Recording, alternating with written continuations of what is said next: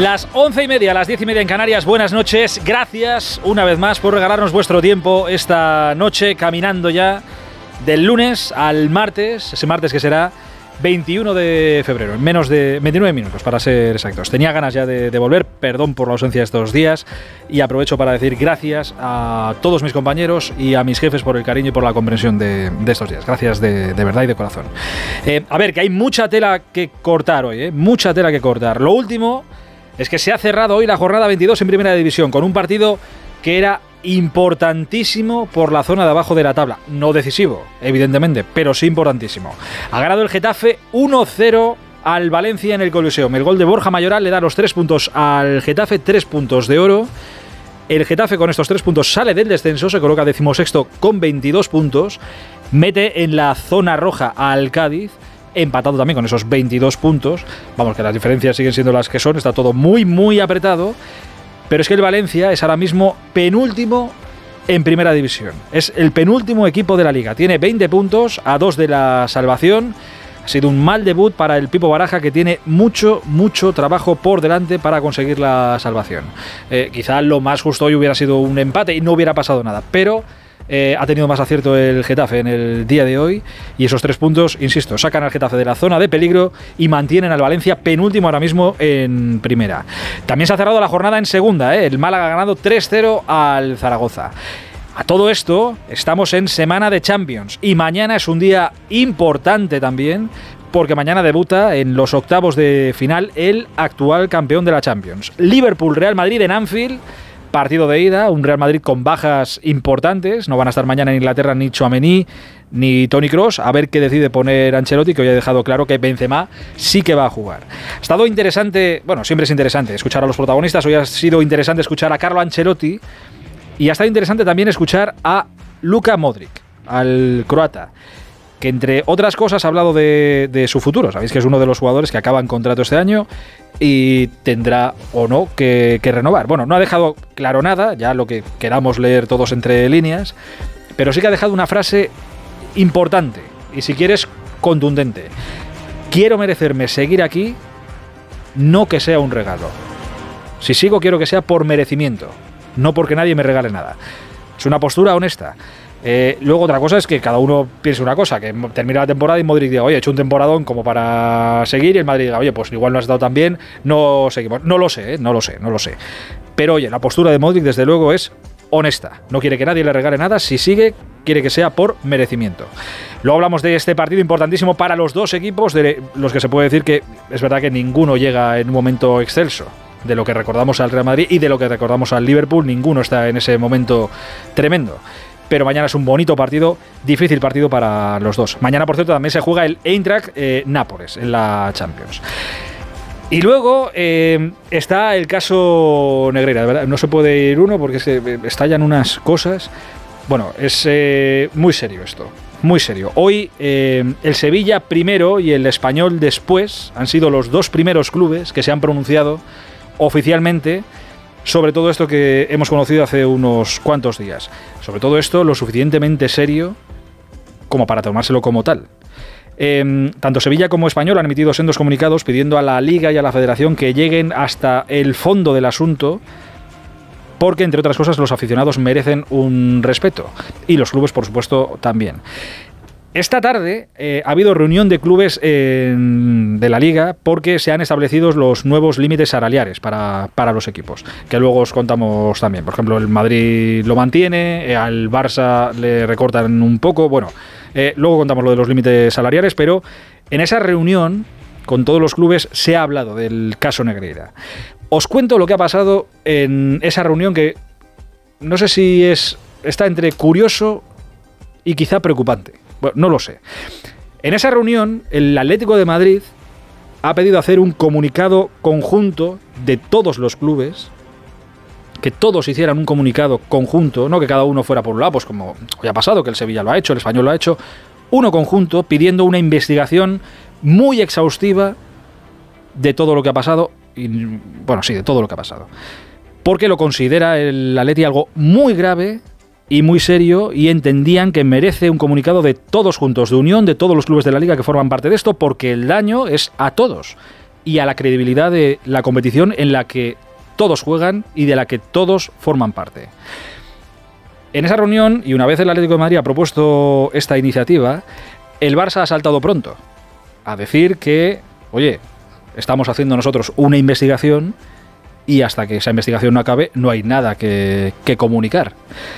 Esto, claro, algunos clubes de la liga eh, hace que les dé vueltas la cabeza, porque es que no se fían de una investigación del Barça con la porta de presidente, que fue, entre otras cosas, el que cuadruplicó lo que se le pagaba a Negreira por esos informes arbitrales verbales.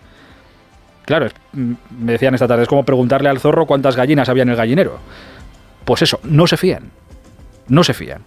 Ha habido algún club más eh, que no ha sido todo lo contundente que debiera de ser en, estos casos. Por ejemplo, el Real Madrid que bueno que había que redactar el comunicado pero que querían verlo y dar, estudiarlo a ver lo que se decía y lo que no se decía y darle conformidad y aprobarlo esto es lo que pasaba esto es la burocracia pues eso, que había que mandar el comunicado que se hiciera, había que mandarlo a todos los clubes, que había que aprobarlo, que todos tenían que mandar la aceptación, y esto llevaría un día o dos, y que entonces se perdería y pasaría demasiado tiempo. Total, que ahí ha quedado el ofrecimiento del Atleti para condenar todos juntos este daño terrible a los clubes, a sus aficionados y a la competición. Y por esto, hoy a esta hora de la noche, no os estoy leyendo un comunicado de todos juntos, de todos los afectados, diciendo esto hay que perseguirlo hasta el final. Hasta el final. Y tienen que ser las instituciones las que lo persigan, las instituciones que mandan, la Liga y la Federación, los que investiguen esto y los que investiguen lo que hay que investigar en el, en el Barça, que el Barça ha dicho, eh, ya lo estoy haciendo yo. Pero insisto, hay quien no se fía. Qué raro que no se fíen. La pregunta que yo me hago es, ¿por qué les cuesta tanto a los clubes ponerse de acuerdo, todos de acuerdo en algo tan grave y tan sencillo como esto? en pedir que se esclarezca todo, que se pelee hasta el final, porque el daño a la competición, a la credibilidad, a los clubes, a la liga, es grande, es muy grande. Y después ha hablado Javier Tebas, el presidente de la liga, que entre otras cosas, a la pregunta de si cree Tebas que debería dimitir Joan Laporta, presidente del Barça, Tebas ha dicho esto. Hombre, si no explica bien o más razonablemente por qué lo pagaba, desde luego pienso que sí, ¿no? Yo todavía creo que no se ha dado una explicación razonable a estos pagos, ¿no? Yo creo que lo único que ha, se ha hablado de esto ha sido alguna declaración, pero muy superficial, más bien ahora ya hay un ley del silencio, ¿no? Fue la nota que sacó el Fútbol Club Barcelona, nada más sería de escándalo, que parecía que esto lo hacían todos los clubes de fútbol, ¿no? es evidente que no lo hacían, ¿no? Una cosa es que tengan ex árbitros, otra cosa es que tengas ex árbitros que están en el comité técnico de árbitros, ¿no? Eh, tendrá que dar una explicación. Hoy yo de por qué en su época hizo eso y parece ser que duplicó las cantidades, las tiene que dar él. Desde luego es un tema que me gustaría que se aclarase.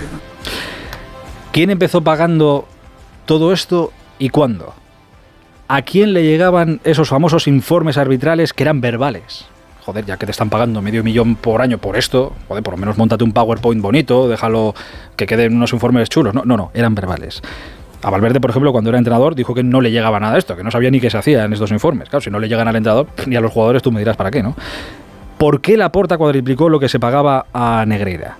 ¿Por qué se dejó de pagar cuando este dejó de ser vicepresidente del comité? ¿Qué es lo que amenazaba o con qué amenazaba Negreira eh, con contar en esa carta amenazante que mandó y que Bartomeu metió en un cajón? Y la gran pregunta, ¿qué se buscaba pagando todo esto? Esta es la gran pregunta. Pero la respuesta que nos den que sea la de verdad. Porque lo de, bueno, se pagaban informes arbitrales, es que eso no se lo cree nadie. Y si fuera verdad, es que es peor porque es que quedas de tonto para arriba. Pero no se lo cree nadie. Si el presidente del Barça no es capaz de contestar claro y meridiano estas preguntas y que sea creíble, sí, sí, debería dimitir sí, sí. Pero es que aquí ahora nadie ni sabe ni dicen, ahora con escudarse en el, bueno, joder, esta jugada y tal otra no nos ayudaban tanto en estos años, porque mira, lo que aquí no nos pitaron este penalti. O eran informes, bueno, otros clubes también piden informes, sí, sí, pero que no forman parte de ningún comité, de una parte implicada. Nos toman con perdón nos toman por gilipollas a todos. Siguen manchando, siguen arrastrando la imagen del Barça, la imagen de los árbitros, la del fútbol, torean a los socios, porque los socios del Barça estoy convencido de que hay muchos que esto tampoco lo toleran y que esto tampoco se lo creen y que esto no les gusta. Que se trata así, que se mancha así el nombre de su club, que se les tache de tramposos, que se ponga ahora en entre comillas, todo lo que se diga y todo lo que pase en el campo. Yo estoy convencido que hay muchos socios del Barça a lo que esto no les gustan. Y es que te lleva a no creerte nada. Es que ahora escuchas declaraciones de hace años, atascabos, y es que terminas por no creerte nada, nada. Insisto, si a esas preguntas y a otras muchas el presidente Laporta no sabe o no puede dar contestación, más pronto que tarde, debería dimitir. Por vergüenza torera, pero sobre todo por sus socios y por el daño que le están haciendo al, al fútbol. Aprovecho para saludar a gente. Hola Edu Pidal, buenas noches. Buenas, por corregir a Tebas, eh, la porta no duplicó el Cuadruplicó. sueldo. Cuadruplicó, sí, sí. Que no se quede corto, no nos quedemos cortos en, en el tema de pasta, no nos quedemos cortos nunca. Ricardo Sierra en Liverpool. arre- eh, hola Ricardo, buenas noches. ¿Qué tal, Aitor? Buenas noches a todos. Hola Susana Guas, compañera, buenas noches. ¿Qué tal? Muy buenas. Miguel Ladiego Serrano, hola Miguel, Bonanit, buenas noches, Gabón. Morani, yo le había hecho los informes en verso por la cuarta parte. En verso, en PowerPoint y, y en bañador. Sí, sí, hay que, Los informes que no existieron, como todo el Bueno, mundo sabe. eran informes verbales, pero digo, joder, por medio millón, Sí, ¿no? sí. Un PowerPoint, un Word, aunque sea, un, un algo, ¿no? Una O sea, cosa es que verbales digo, te los tiene que hacer Beyoncé. O sea, tienes que llamar a Beyoncé, ella te lee el informe y se vuelve. Por, por esa pasta, es que por eso te digo es que, Por que- ahí no que- cuela, que ¿no? nos digan, no, no, es informes arbitrales. Digo, ¿para qué? ¿Para que te digan que Mateo Laoz era un árbitro dialogante y que tal? ¿Para eso pagas medio millón de euros al? Venga, hombre. Venga, hombre. Venga, hombre. Contadnos otra. Eh, y me queda por saludar a nuestro porterazo. Esteban, buenas noches. Hola, portero. Hola, buenas noches. Ahora sí, ahora sí, ahora te escucho. Digo, que a ver si duplicamos aquí también el sueldo, ¿no? A ver si dupli- Ya no, estamos. cuadruplicamos. Bueno, yo que con duplicar me vale, ¿eh? Hay que empezar verbal, siendo sí, sí, conservador. Duplicar primero. Oye, calma, ¿eh? que son las 11 y 40 de día, estamos pidiendo calma, ¿eh? calma, calma. Que, mm, que no tengo yo el potencial económico que tenían otros por ahí. Eh, dejadme que vaya primero, eh, joder, se mira cómo viene la noche. Vayamos primero a, mm, al Coliseum Alfonso Pérez, donde se ha jugado el último partido de la jornada 22 en primera. Os decía que le ha ganado el Getafe 1-0 al Valencia, un partido vital, importantísimo, que no decisivo, pero sí vital y muy importante por la zona de abajo de la liga, que deja al Getafe ahora mismo fuera de los puestos de descenso, pero al Valencia penúltimo en la clasificación. Casi nada al aparato. Hola Alberto Fernández, Coliseum, buenas noches. Hola Hitor, ¿qué tal? Buenas noches a todos. Pues si era una final, el Getafe la ganó.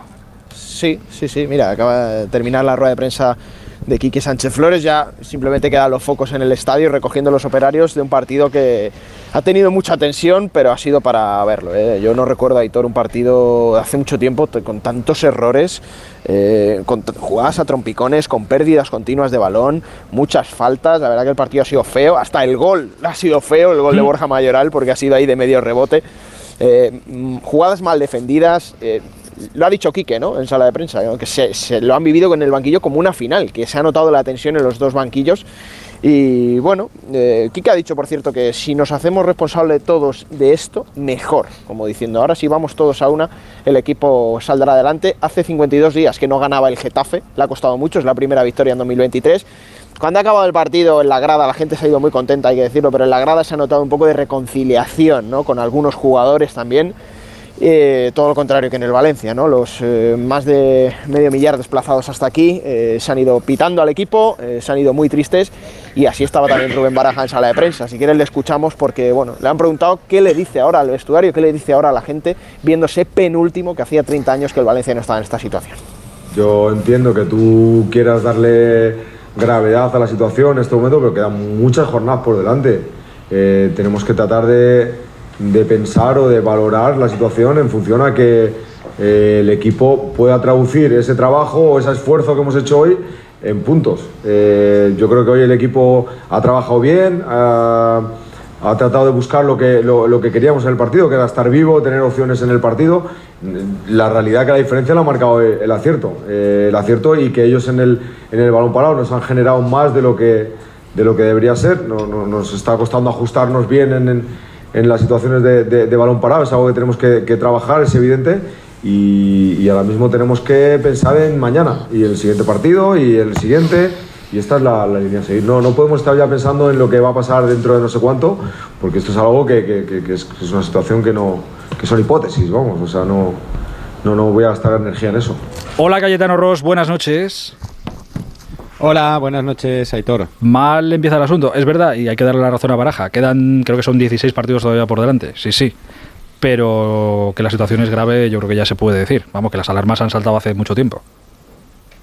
Sí, pero lo de hoy es un mazazo grande, ¿no? Porque sí que el equipo daba la sensación de que podía hoy puntuar al menos y quebrar esa racha tan negativa y empezar a pensar en la Real Sociedad, en cambiar la dinámica, el ánimo pero es verdad lo que dice Rubén Baraja, balón parado, el equipo es un flan, no gana ni un duelo individual por arriba ya desde los últimos partidos y cada córner es un sufrimiento. Después es verdad que ha fallado un par de goles clarísimos Lino, pero el equipo, pues eh, lo que está pasando de toda la temporada es muy débil en las áreas. O sea, no marca, además eh, la lesión de Cavani, no hay un goleador claro ahora mismo. Encima la tormenta perfecta se lesiona a que es el líder del equipo, la segunda parte. No expulsan a Gené, que debería haberse expulsado, la segunda amarilla clarísima, que el árbitro se hace el loco. Y bueno, y el equipo pues que, que sí, que, que, cuando le marcan el gol ya eh, se, se, viene abajo porque eh, lleva mucho, mucho detrás y en fin, eh, los chavales hacen todo lo que pueden, no, no se les puede pedir más porque la verdad es que están sufriendo muchísimo, Baraja acaba de, llevar, de llegar.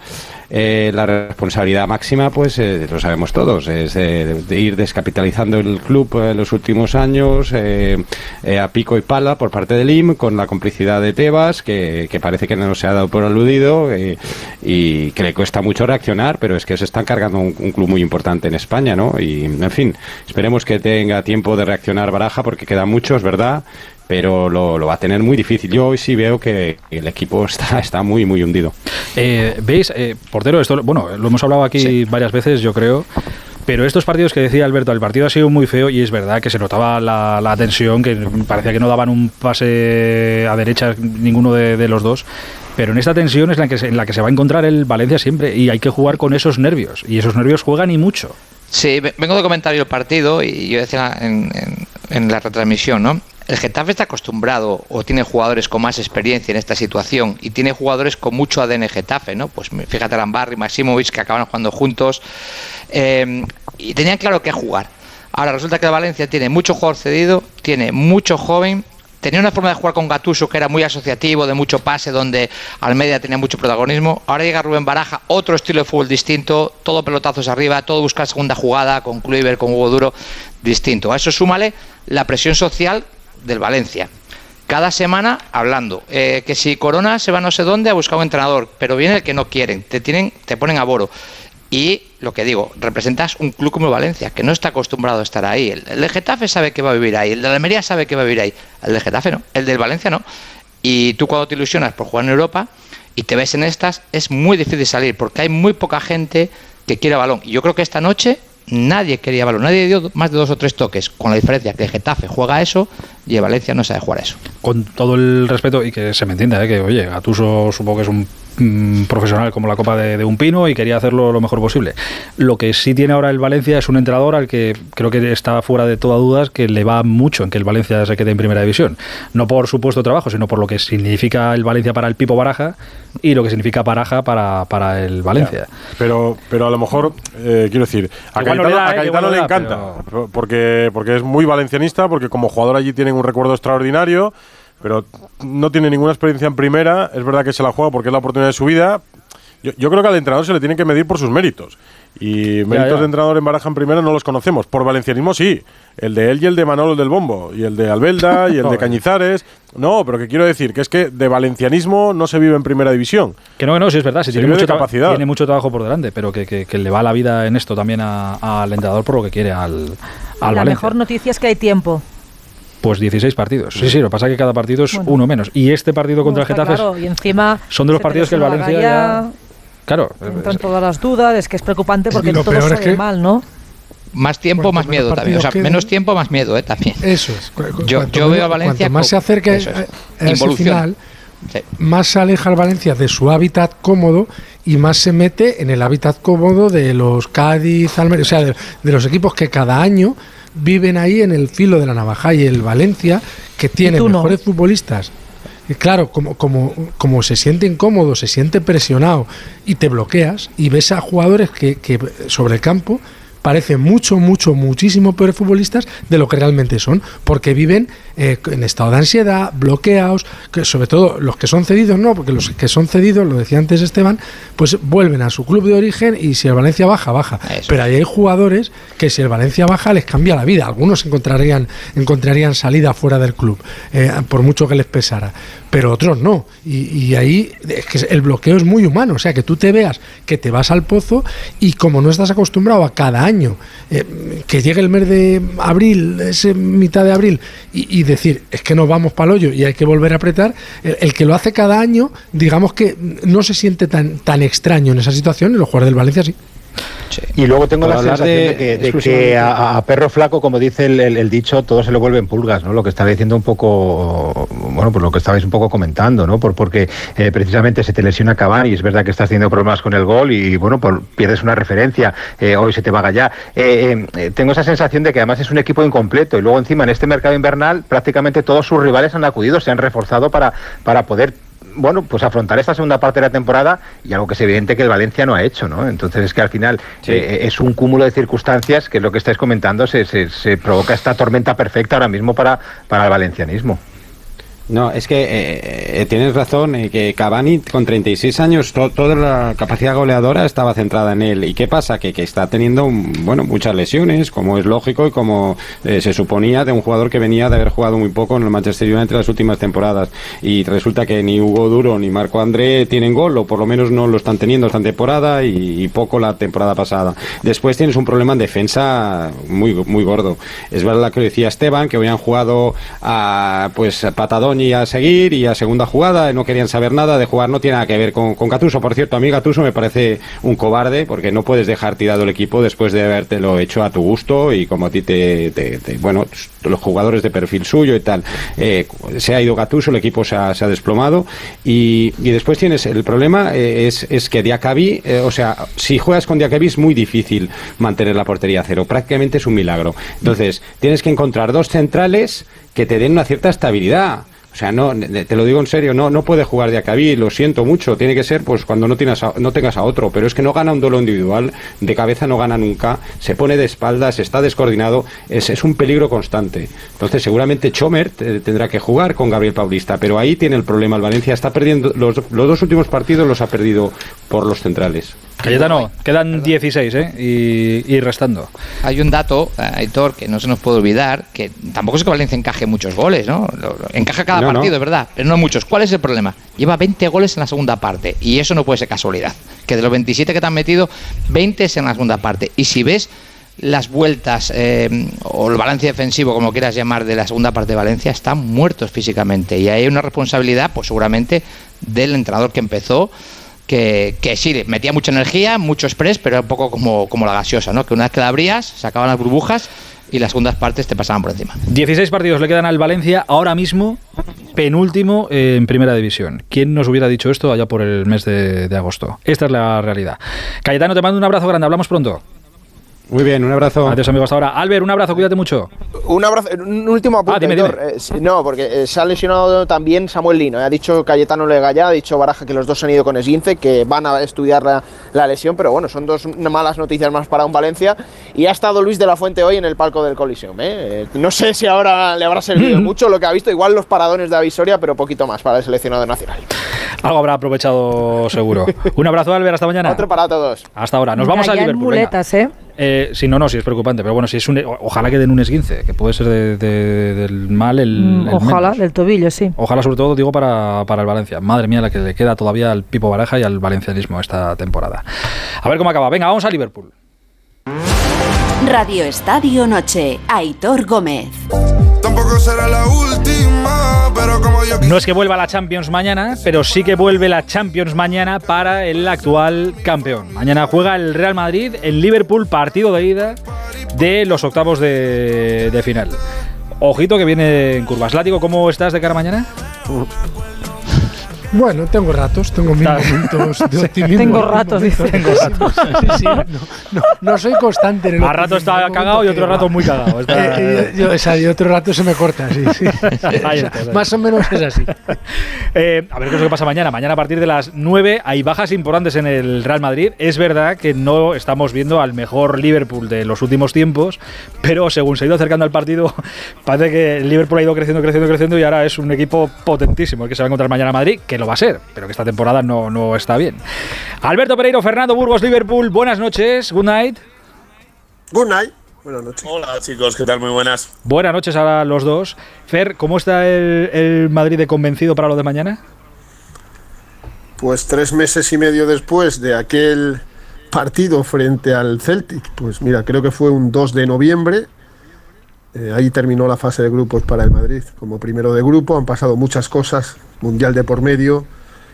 Género que diría Ancelotti fue, fue complicado, pero yo creo que el equipo ha remontado el, vuelo en, febrero y, y, lleva cuatro victorias consecutivas, ¿no? las dos últimas con la portería cero. Es verdad que el Liverpool ganó el sábado al Newcastle 0-2, pero el Madrid también le ganó 0-2 a Osasuna en Pamplona, que es uno de los campos más difíciles de, de nuestra liga. Sin Cross ni Chuamení, que serían titulares de haber estado bien, pero ni Mendy. Madrid ahí tiene... Y Mendy y Mariano.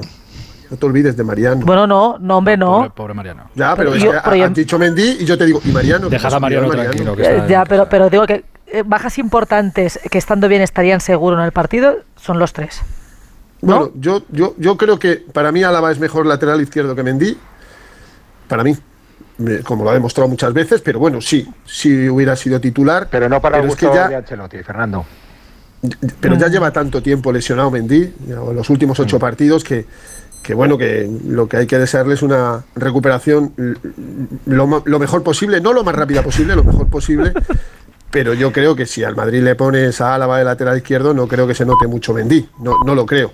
Y luego lo de Cross y Chuamení tiene su aquel, porque Cross lleva una semana con una gastroenteritis que no es tal, es un proceso vírico complicado, y el proceso gripal de Chuamení, que le impidió viajar a Pamplona, pues también se está alargando un, poquito, pero ahí yo creo que el Madrid tiene buenos recambios, fijaros lo que os digo. Creo que tanto Camavinga como Ceballos eh, se merecen jugar el partido de mañana, se merecen muchísimo los dos por estado de forma, por rendimiento, porque, porque van a dar el callo y van a dar el, nivel. Y no creo que le preocupe a Ancelotti eh, esas circunstancias. Yo creo que le hubiera preocupado más si no hubiera estado Benzema. Pero Benzema, una vez más, se ha recuperado cual ave fénix y mañana, sin estar, sin estar cumbre, como pasó, ¿os acordáis?, en París justo hace un año, en el Parque de, de los, de los Príncipes, como pasó en la final del Mundial de Clubes hace nada frente al Argilal, pues va a ser titular, lo ha confirmado Ancelotti y vamos a ver en qué estado está Benzema porque siempre que vuelve de una lesión y fuerza, porque todos los futbolistas fuerzan y hacen cosas con riesgo, pues nunca ha estado bien, pero a su izquierda va a estar Vinicius Junior y a la derecha Fede Valverde, que, que también son dos titulares y jugadores de muchísimas garantías. Em, ha sido eh, muy, bueno, siempre, lo he dicho al principio, siempre es interesante eh, escuchar a Ancelotti y sobre todo a Luca Modric.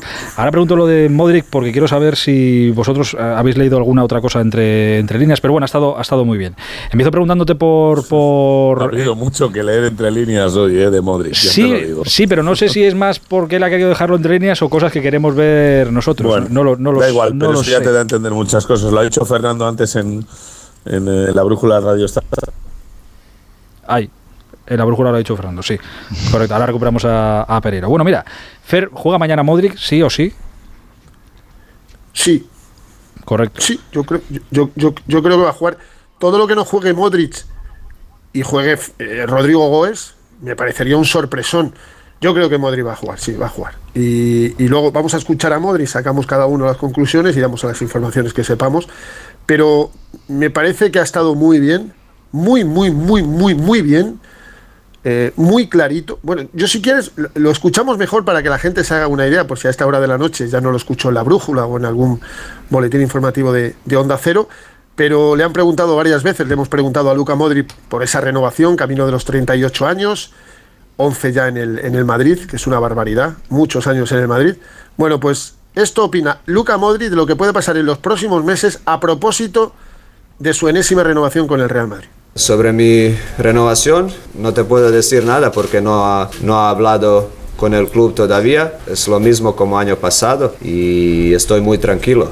Que quiero seguir aquí, yo me siento bien, yo quiero eh, seguir el Real Madrid, quiero seguir, merecerlo seguir, no que alguien me regala algo, ¿sabes? Eh, porque en, mi vida nunca me, nadie me ha regalado nada. Independientemente de esto, lo que va a pasar o no, nada puede cambiar mi, mi relación, mi pensamiento con Real Madrid. Real Madrid es club de mi vida y pase lo que pase, que Tony y yo no podemos jugar juntos. Hace, antes del Mundial jugábamos juntos y, y estábamos haciendo muy bien y después del Mundial, un mes o un mes y medio después, parece que no, no podemos. Real Madrid nunca me exigió nada, nunca me ha pedido uh, que renuncie a selección. Eso no es, no es estilo de Real Madrid, exigir algo, dar un ultimátum que no sigo con selección.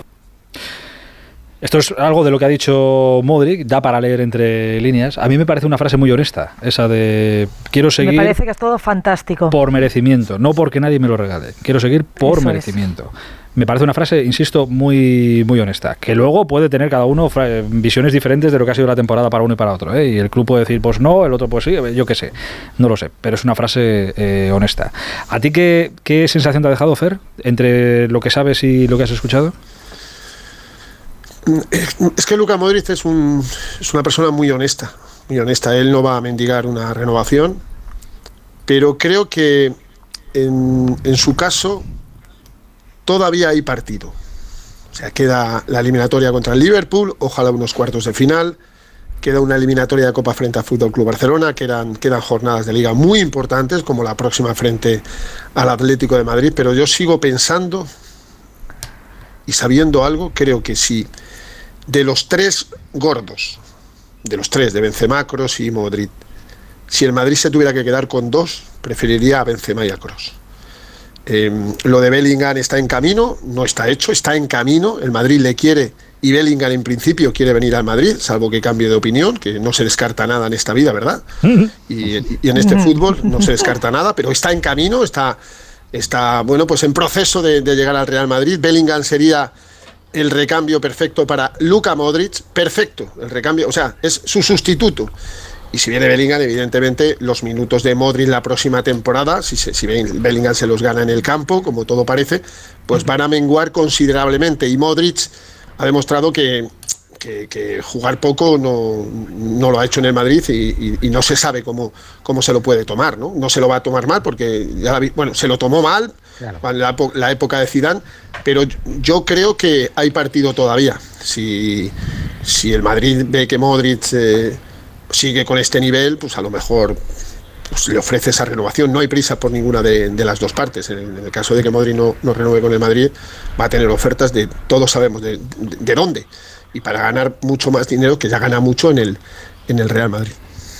Sí, Héctor, pero si entramos precisamente en esa lectura entre líneas que estabais hablando, y yo creo que intuyo que Luca Modric tiene la misma idea de lo que estaba comentando Fernando, ¿no? Que, que sin reprochar nada, porque su discurso ha sido absolutamente honesto y además muy madridista y reconociéndolo y, sabe que no le van a regalar nada, pero sí que se intuye ¿no? esa sensación de que aunque no tenga prisa, de que el Real Madrid no le haya puesto nada encima sobre la mesa, repito, ¿eh? no va a hacer ni un solo reproche público, ni, ni, incluso si no esa oferta no de renovación no llegará en ningún caso, ¿no? Pero tengo esa sensación de, que espera, ¿no? Que el Real Madrid le diga algo y que no. O tú tienes la sensación de que ha habido un mensaje velado tampoco sé si es un mensaje velado, ¿no? Porque, porque repito, él ha sido muy claro, muy directo con sus palabras, pero sí que creo que tengo esa sensación porque él no es tonto tampoco y sabe que se está hablando precisamente de, de Bellingham, Yo creo que viene un poquito de antes, o sea, la sensación de que eh, algún mensaje hemos leído en medios de comunicación de eh, en el club eh, verían mejor el hecho de que Luca no siguiera y que sería, ¿sabes? pero por eso digo, porque él no es tonto, ¿no? Y, sabe que,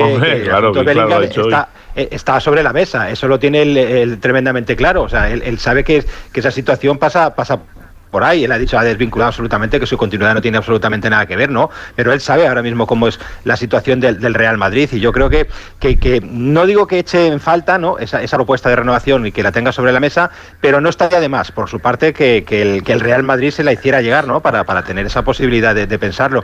Repito, no es un reproche, pero sí esa sensación de que cuanto antes venga esa oferta, mucho mejor. A Modri le molesta. También también, os digo una cosa, si se marcha uno, vale, pero si se van los dos, el Madrid tiene un problema que tiene que traer a otro, ¿eh? Claro, no, claro. Kroos lo va a decidir rápido. Modric en este caso, ¿no? eso, eso es. No, no. Mm. O sea, Kroos sabe que si le dice mañana al Madrid que sigue, sigue. El caso de Modric es diferente. No, no. Sí, porque además el caso de, eh, Fernando, el caso de Cross es el Madrid o nada. Quiero decir, el Madrid o colgar las rotas. En, el caso de, Tony Cross. En el caso de Luca Modric no es, no es tan claro. Sí, bueno, es así porque, porque, él, porque él lo ha decidido así, ¿eh? O sea que, no, claro, pero, el caso de Modric es el Madrid o Arabia Saudí, o sea, tampoco o, una aventura exótica, es decir, no es el Madrid o el Manchester United con la edad de Ya, pero pero, pero, látigo, pero en el a ver, en el caso de Cross, Cross sabe que el Madrid quiere que siga.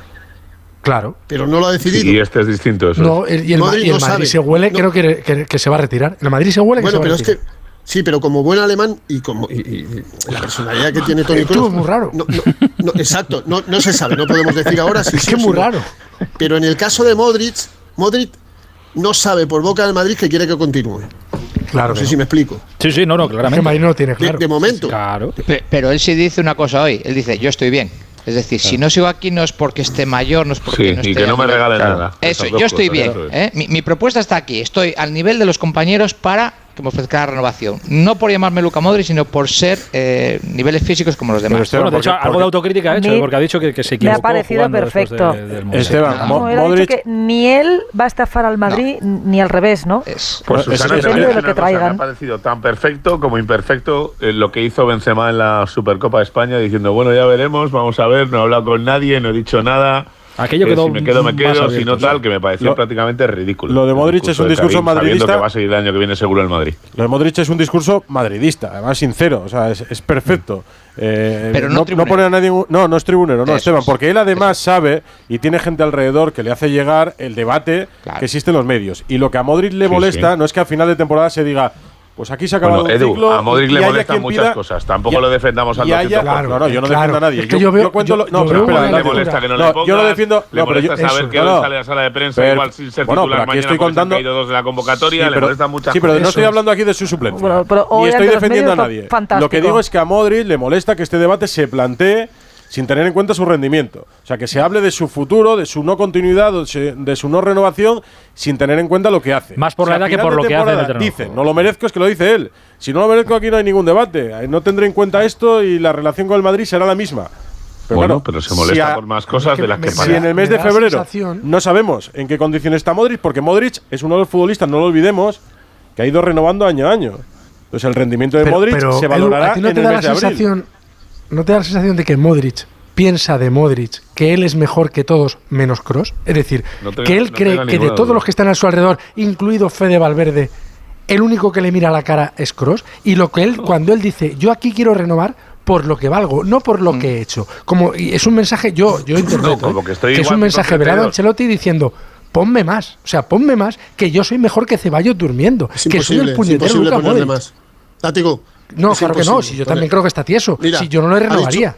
pero ha dicho, digo lo que piensa, ¿eh? ¿No le renovarías? A mi Modric no me renovaría nunca, vamos. No, no, yo tampoco. Pues yo, yo, voy a explicar por qué. Ha dicho, ha dicho una cosa, pero escucha que, que, se han ido jugadores del Madrid, leyendas con 33 y con claro. eh, 34 años. Miro con 30 años, y, tiene. Y, os voy a decir una cosa, decirme el último futbolista que renovó en el Madrid con 37 camino de 38 años. Por favor, decídmelo. recuerdo. Pues yo creo, ah, claro. no sé, porque Pepe hasta por favor. se fue antes y Ramos igual. a ver, lo mismo. A ver, lo normal, si tú fichas a Bellingham, lo normal, mantienes a Camavinga y a, y a Valverde y a Chuamení, y, a y a Ceballos y se puede quedar Tony Cross, lo normal es que tú, en la transición, la transición entre la paciencia de los jóvenes y la compresión de los veteranos, alguno tenga que salir. Y lo ha dicho Aitor. Pero si fichas a Bellingham. quería hacer. Sí, claro, claro, pero es que. Claro. Eh, eh, pero si no lo fichas. sobra Modric. Es el que de la cuestión. Yo, pero, pero yo diría. si se ve con fuerzas un año más, adelante y luego veremos. Pero aquí queda lo más importante de la temporada. Si es que yo insisto en que la renovación a Modric el año pasado se le regaló o se le dio por rendimiento.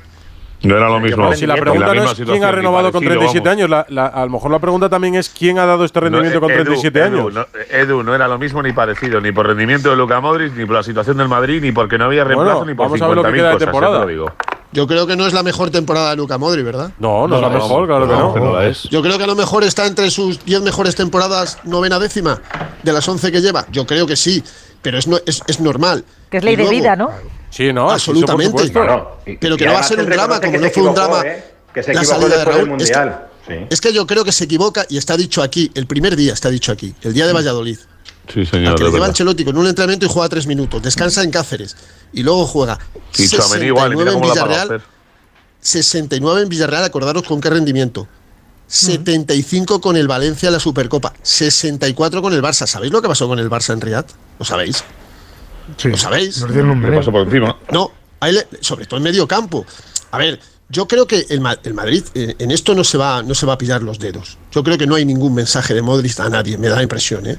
Yo creo que Modric sabe que, cuidado, que puede renovar, pero a lo mejor no le renuevan ni le dicen nada, pero es ley de vida. Modric es un jugadorazo. No, pero Fer, es verdad que hay un cambio de discurso en cuanto a una historia que, que hemos contado muchas veces y que parece que, que no es tan así, que es aquí tienes la renovación, si quieres la coges. Bueno, pues la sensación que, nos queda de todo esto. No, que no, que no hay renovación de momento. Ya no es lo que, no hay renovación. Ya no es lo que no hay renovación. Eso es, Pues ya está, pues vamos a esperar. Y que, y que Kroos y Benzema la tienen y él no. Él no, Tendrá que ver también un poco el desenlace ¿no? de la temporada, ¿no? Claro, eh, exacto. Uno va a tener que esperar menos, que va a ser Toni Kroos, que ya sabe lo que el Madrid más o menos quiere, y otro Modric, que es depende de lo que. Oye, perdonadme, perdonadme. ayer tuve que dormir pronto porque hemos, hemos madrugado. Eh, me ha preguntado Pidal en la brújula. Hubo ayer un debate donde había gente que decía que Modric mañana iba a ser suplente. Sí. Podría ¿Verdad? Sí, sí, lo, Podría ser suplente. Dependía de si estaba Chouameni o no para la lista. Y bueno, pues estamos, estamos, estamos en un momento importantísimo de la temporada. Si Ancelotti pone a, a, a Modric de suplente mañana en un partido clave, es un mensaje también que el club claro. asume y dice, cuidado, ¿eh? Que a lo mejor. ¿Pero qué lo dices? ¿Por la pedrada esta de decir que está dudando hasta, hasta última hora si tirar No, no, no, no, no, no, no, no, Mañana me, me, parecería un bombazo que le dejen el banquillo. Sí, mañana sin Chouameni sin Si hubiera estado Cross, juega Cross con Modric. Ojo, ¿eh? Hombre, claro, pero, darle alguna opción. No, o sea, no le muchas, pero alguna tiene. ¿eh? No, pero yo digo. En los grandes partidos no los ha sentado. ¿eh? Fernando, igual en el debate. Sería la primera vez. Igual en el debate de ayer no entraba la posibilidad de que Cross y Chouameni siguieran con, con ese proceso vírico, que probablemente. Sí, sí, estaba pues clarísimo. Estaba clarísimo. Por lo menos yo lo tenía claro, de que los dos estaban en una situación complicada desde el punto de vista físico, con, con, pérdida de peso y de masa muscular en el caso de Cross, con un proceso gripal que para un partido tan exigente como el de ayer, tres días en cama y con, y con antibióticos, y bueno, pues estaba claro que Cross y Chouameni no iban a viajar, es que es de cajón, pero, pero no sé, y, el mensaje del otro día, si ha jugado Modric los 90 minutos contra Osasuna, es que le, podía haber reservado o no le podía haber reservado, el partido no estaba resuelto Osasuna hasta el minuto ochenta y tantos o setenta y tantos, mm. esto es así, pero, pero que yo creo que el club quiere esperar, pero es que está en todo su derecho. todo su derecho. Y, si, y si Modric se hubiera salido esta temporada, que era muy difícil que se saliera, muy difícil, porque tú no puedes compaginar 50 partidos del Madrid y 12 de, Croacia. No lo puedes. Ha dicho hoy que él está seguro hasta la UEFA National League de junio y que después va a decidir que el Madrid nunca se inmiscuyó ni se entrometió en su amor a la selección y, en no retirarse. Pero yo creo que eso, eso que está muy bien el patriotismo, está perfecto que quiera seguir, pero hay un momento, de, verdad, o sea, es que nadie somos eternos. Hay un momento donde tienes que decir, es que no puedo dar más sí en uno en otro, y se está demostrando esta temporada. Es que Modric, la mayoría de los partidos, juega andando. Sí. Pero, pero mirarlo, andando porque no le da más la, la, la, la caja. El, no, no, puede, no, no, le da más. Está sometido. pues mira, no sé. y, en un papel secundario no lo veríais de ninguna manera? No, no, no, el, papel el, primero que no se ve es el. es igual él. No, lo pregunto. No, en un papel secundario no se ve nadie. es un juego de vinagre. No, pero. No, él, es que menos. Claro, porque hay jugadores que son vinagres en los vestuarios. Que no, eso es, es que esa es la palabra que llevamos diciendo. ¿Y, cuánto tarda en ser vinagre un joven? ¿Qué piensa que su pues cada vez, cada vez, pues cada vez menos. Y, al final no lo consigue. Cada vez menos. Ahora con 18 ya puede ser vinagre. Sí, a ver, yo, yo llamo vinagre a ser ambicioso. Eso, eso, la verdad que no te lo da la edad. Hay jugadores jóvenes que son muy vinagres porque quieren jugar todo y lo quitas en minuto 80 y, te miran al banquillo porque lleva dos goles que hace tres. Y hay jugadores eh, veteranos bueno, pero Esteban, ese es un vinagre sin fundamento. Lo puedo hacer yo también. Llevo aquí el primer día, me, aparezco en la radio y al segundo no vas a ir a En un vestuario, Alberto, hace falta. Los que son vinagres. En un vestuario hace falta vinagres. Hazme caso. Hace falta vinagres que aprieten. Pero, pero, con fundamento, no sin él. No, pero bueno, Modric creo que se ha ganado fundamento y se ha ganado. Y, y, entiendo que mañana juegue, porque sería muy mal gusto por parte del community manager o quien sea sacar a la sala de prensa a Modric y que no juegue mañana. hace, poco Kroos, hace poco Kroos dijo algo parecido. No es lo mismo cuando jugamos eh, Modric y yo que cuando, juegan los jóvenes. Que es, otra, es otra cosa. es otra cosa. Una sobrada. pero, lo dijo, pero, lo dijo Tony Kroos, no lo dijimos nosotros. No, no, pero una sobrada. Por eso, no, tú a Modric, no sé, pero yo creo que no iba a ser titular, ¿eh? Y que aparece aquí porque faltan dos, ¿eh? Eso pues puede ser, exacto. yo creo que con, con Cross y Chuameni a, a, un nivel no, yo creo que no, ir a la convocatoria. El otro día lo dijo Fernando, que juega a los 90 en Pamplona por algo, hombre. Claro. Oye, son, son, si son 180. y quita Ceballos. Que lo, de mañana hay que. A ver, mañana es un partido importante. Es verdad que hay que jugar la eliminatoria, son 180 minutos. ¿eh? O sea que mañana ni se va a ganar ni se va a perder nada, salvo catástrofe. Bueno, lo que hay que hacer es no perderla. claro, lo que hay que hacer es no perderla, pero es un partido importantísimo para el Madrid. Digo, porque en partidos así. en el Bernabéu. Yo partidos así, no sé, tengo dudas. Tendremos, tendremos tiempo, no mm. tendremos tiempo de hablar de, lo de Modric porque no se va a resolver ni mañana, ni pasado, ni, ni, la semana que viene. Va, va con tiempo, va con tiempo esto. Eh, ¿qué, ha dicho, ¿Qué ha dicho Carleto, Fer? que Benzema va a jugar. Quien tuviera dudas, pues ya está. Va a jugar. Eh, ha habido un periodista brasileño que le ha preguntado, insiste, le ha hecho una pregunta que hostias tú. Yo, veía gente allí que si el tema del racismo puede provocar, o el tema del racismo hacia Vinicius, puede provocar que eh, jugadores eh, de, Brasil o de otros sitios no vengan a España. Hostia, me ha parecido un poco duro esto, ¿eh? Nos están poniendo en un altar un poco. Ha salido enorme No me extraña, ¿eh? No me extraña nada. Muy pertinente. Ha salido Ancelotti. Porque luego Klopp ha venido a dar la razón a los que dicen que la vida del Madrid es más fácil fuera que aquí. O sea, el único minuto de silencio en el mundo que se ha interrumpido por un drama tal en Turquía y en Siria ha sido en España, en Pamplona. Solo aquí. por un imbécil. Es, vergonzoso. Ya, es igual, pero este imbécil está aquí, no está fuera el único punto de silencio, joder. Vemos y sabemos de la sociedad en general y otra cosa es la imagen que estamos proyectando hacia el exterior, que no puede ser eh, más Fernando, Fernando iba a decir una cosa, Ricardo, y, y, tiene toda razón, hubo otro, ¿eh? En el Mundial de Clubes la final fue una, una vergüenza el, minuto de silencio y yo estaba enfocado lo mismo. Yo lo que sé es que con, este tema, sobre todo hace unas semanas, cuando todo esto coge fuerza, desgraciadamente y tal, hubo muchos comentarios en contra de, España y no sé si fue... Es que no recuerdo ahora qué dijo Neymar, pero se puso a España de una sociedad... Perdona, perdona, Aitor, perdona. Bellingham entonces no va a venir al Madrid por un tema racista. Yo, me gustaría decir, decir una cosa. Yo, yo, he jugado en todos los campos de España, gracias a Dios, y no considero que España sea un país racista. Algún maleducado hay. Mira, mira, yo no. Yo, todos los sitios. Yo debuto en el. Sí, pero en Brasil están dándole muy duro. Bueno, bueno, bueno, pero, Mallorca, pero España no es un. racista de manual, ¿eh? La sociedad española no es una sociedad. Es uno, pero es un racista de manual, ¿eh? Te voy a contar, Estamos hablando de la imagen que estamos proyectando fuera. Sí, que es patética. Que, nosotros sabemos el contexto social y el contexto general del país, pero evidentemente la imagen que proyectas fuera es de estos energúmenos que al final es la que nos hace tanto daño. Ricardo, pero, yo creo. Perdonadme una cosa, por favor. Perdonadme una cosa, Esteban, solo por favor, una cosa. ¿Me podéis decir cuántos jugadores negros tiene el Real Madrid? Muchos, en todos los equipos. Es que. ¡Ocho! O sea, ¿hay un comportamiento racista hacia los jugadores del Real Madrid? No, no, no, no, no, no, que Mira, ya está, coño, hay un, hay un problema, un problema de unos cuantos imbéciles que van a cada campo a llamarle negro o llamarle de todo a Vinicius para sacarle del partido, porque este caldo de cultivo ya se ha instalado en la mayoría de, los unos cuantos jugadores que no son aficionados. Bueno, no, pero, Con, nombres y apellidos y no los quiero recordar. Pero, pero, pero, escucharme, eh, que salga Rudiger y lo diga, que salga Álava y lo diga, que salga Chuamení y lo diga, que salga, que, que, salga Camavinga y lo diga. Eso. Que, no, que no, pues entonces... como sociedad, es lo que piensan que somos. Sí, sí, no se puede pensar lo, que sea, pero de, lo que piensan a lo que tal. En Alemania lo piensan, Ricardo. En Alemania lo piensan. No sé si lo piensan. En Francia lo piensan. Ha estado, perdón, perdón, perdón, perdón. Ha estado Ancelotti de verdad para quitarse el sombrero, que ha dicho que él vive de maravilla en Madrid y en España, que es un país maravilloso del que nadie se quiere marchar y normal, porque somos un muy buen país y vivimos muy bien, afortunadamente, con todos nuestros problemas y todo lo que tenemos. Y luego hay gente puntual que mancha la imagen de, este país, pero no la de todos. Entre esto y los robos, los yo debuto, yo debuto en Atlético Madrid. Eh, eh, yo debuto, yo debuto en, el, estamos, para, estamos para sacar pecho ahora, ¿sabes?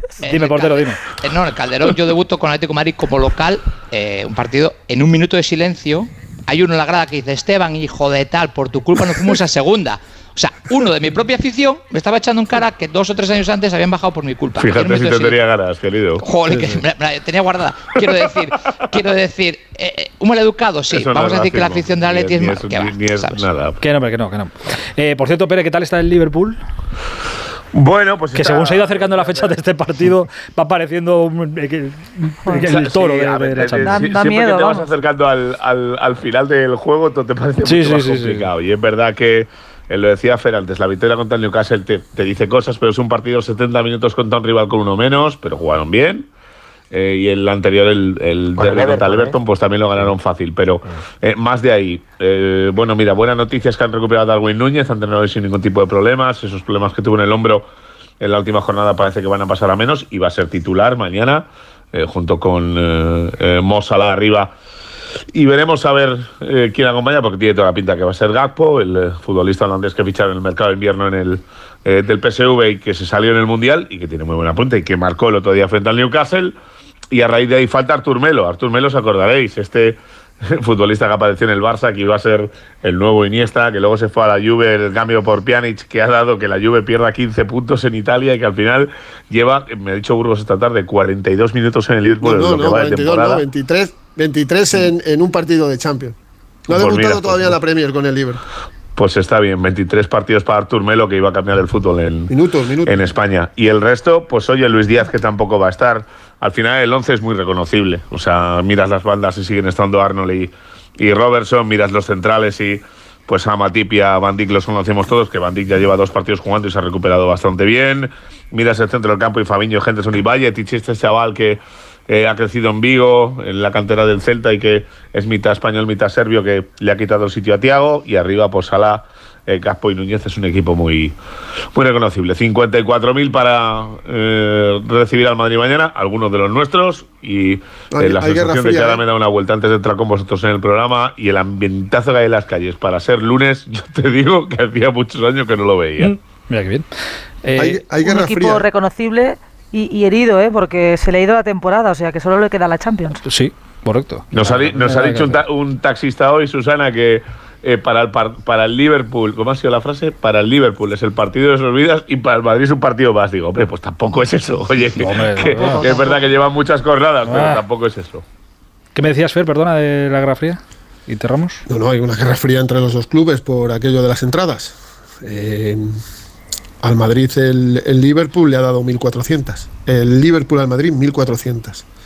Porque entiende el Liverpool que el Madrid les da muy pocas para la vuelta. No entiende que ahora el Bernabéu con las obras no pueda acoger a 82.000, sino solo a 65.000. Eh, hace la última vez que el Madrid jugó en Anfield con público fue 2014 Aquel día estuvieron eh, madridistas, sí, estaba Carleto, 0-3, dos goles de Benzema y uno de Cristiano. Eh, en, aquel, en aquel partido hubo casi 3.000 madridistas. Mañana 1.500 como mucho. Porque Liverpool ha dicho, ah, sí, tú no me vas a dar las que yo quería, tal y tal, pues yo te voy a dar menos. Y ahí hay una guerrita un poco soterrada, hasta el punto de que eh, me han dicho que cada jugador del Madrid solo tiene dos entradas a su disposición. Sí, es verdad, sí. Pues de 3.000 de 3.000 hemos pasado a 1.500. dar un porcentaje mínimo por, por aforo directamente, Fernando? Pues no lo sé. No, hay una obligación del 5%, pero si estás en el campo de obras puedes justificar que el patrocinio te quita un trozo, que es lo que ha hecho el Madrid. Pues de 3.000, 1.500, el próximo partido pues serán 750. Así le bajando poco a poco y, ya está. Sí, pero, ha, dicho, ha, dicho, Liverpool que su 5% del aforo son 1.400 y pico. Algo así. bueno, ellos también están en obras. Lo que pasa es que no afecta el aforo no, pero también están en, obras, en los, baños y eso. no, no, están remodelando la, la, grada de, de Anfield Road, la están, la están remodelando, pero, pero no afecta, ¿eh? en principio, al aforo. Sí, sí, o sea, tienen obras, pero habrás dicho que, dice, bueno, pues el Bernabéu también, pues nosotros también. Son las 11 y 27 minutos de la noche en Liverpool, pues nada, oye, si os queréis dar una vuelta a Pérez Fer, todavía estáis... No, no, nada, nada. hay, que guardar, hay, que meter, hay que meter gritos mañana que sean buenos. ¿eh? Pues a se me ocurre a mí salir por Liverpool a esta hora de la noche. ¿Alguien habrá por ahí? Sí, sí, joder. Se me seguro, pero, pero escucha, lo que hace con un pie tres huellas. ¿Tú sabes lo que es hacer con un pie tres huellas? Es una, es una frase muy de mi pueblo. Alguno te grita lo mismo que le dijeron a Esteban cuando jugó con el Atleti. Están pasando un poco el tema. No, no, hay ni agua en los floreros ya. Hay. No hay ni agua en los floreros ya. Alguna cerveza quedará por ahí si buscas. Fer Pereiro, mañana hablamos. Un abrazo muy grande. Un abrazo. Otro hasta mañana. Hasta ahora. Eh, a partir de las 9 de la noche, eh, por supuesto, contamos el partido en el Radio Estadio de Onda Cero. Eh, el actual campeón de la Champions a los octavos de final. Qué bonito va a estar lo de mañana. Radio Estadio Noche, Aitor Gómez. Que subte mi ropa. Paro el coche en la esquina, la luna se acuesta y el sol siempre brilla. Brilla, quiero hacer del idiota. Las doce y media, once y media en Canarias. Es posible y lo digo ahora que está en plena efervescencia, para que luego no nos llevemos las manos a, la cabeza. Es posible que este caso Negreira, que ahora llena horas de radio, de televisión, páginas en periódicos, en internet, en redes sociales, es posible que estemos ante otro de esos casos muy graves, muy graves, muy graves en nuestro deporte y concretamente en nuestro fútbol, que igual dentro de un tiempo quedan en absolutamente nada porque se deja correr. Eso de que se deje correr dependerá única y exclusivamente y será culpa o no única y exclusivamente de las instituciones que tienen que velar por la imagen y por la credibilidad de nuestro fútbol. En este caso estamos hablando de la Liga, estamos hablando de la Real Federación Española de, de Fútbol. Si esto muere como tantas y tantas otras cosas con el dejarlo correr a ver si se apaga, se apaga, se apaga y se va, eh, será culpa de, las dos instituciones que eh, ahora mismo, por lo menos la federación, está en ello y está investigando dentro del Comité Técnico de Árbitros a ver qué es lo que ha pasado allí en estos últimos años en relación a todo lo que tenga que ver con, con Negrera. Eh, los clubes están en, en, otra cosa.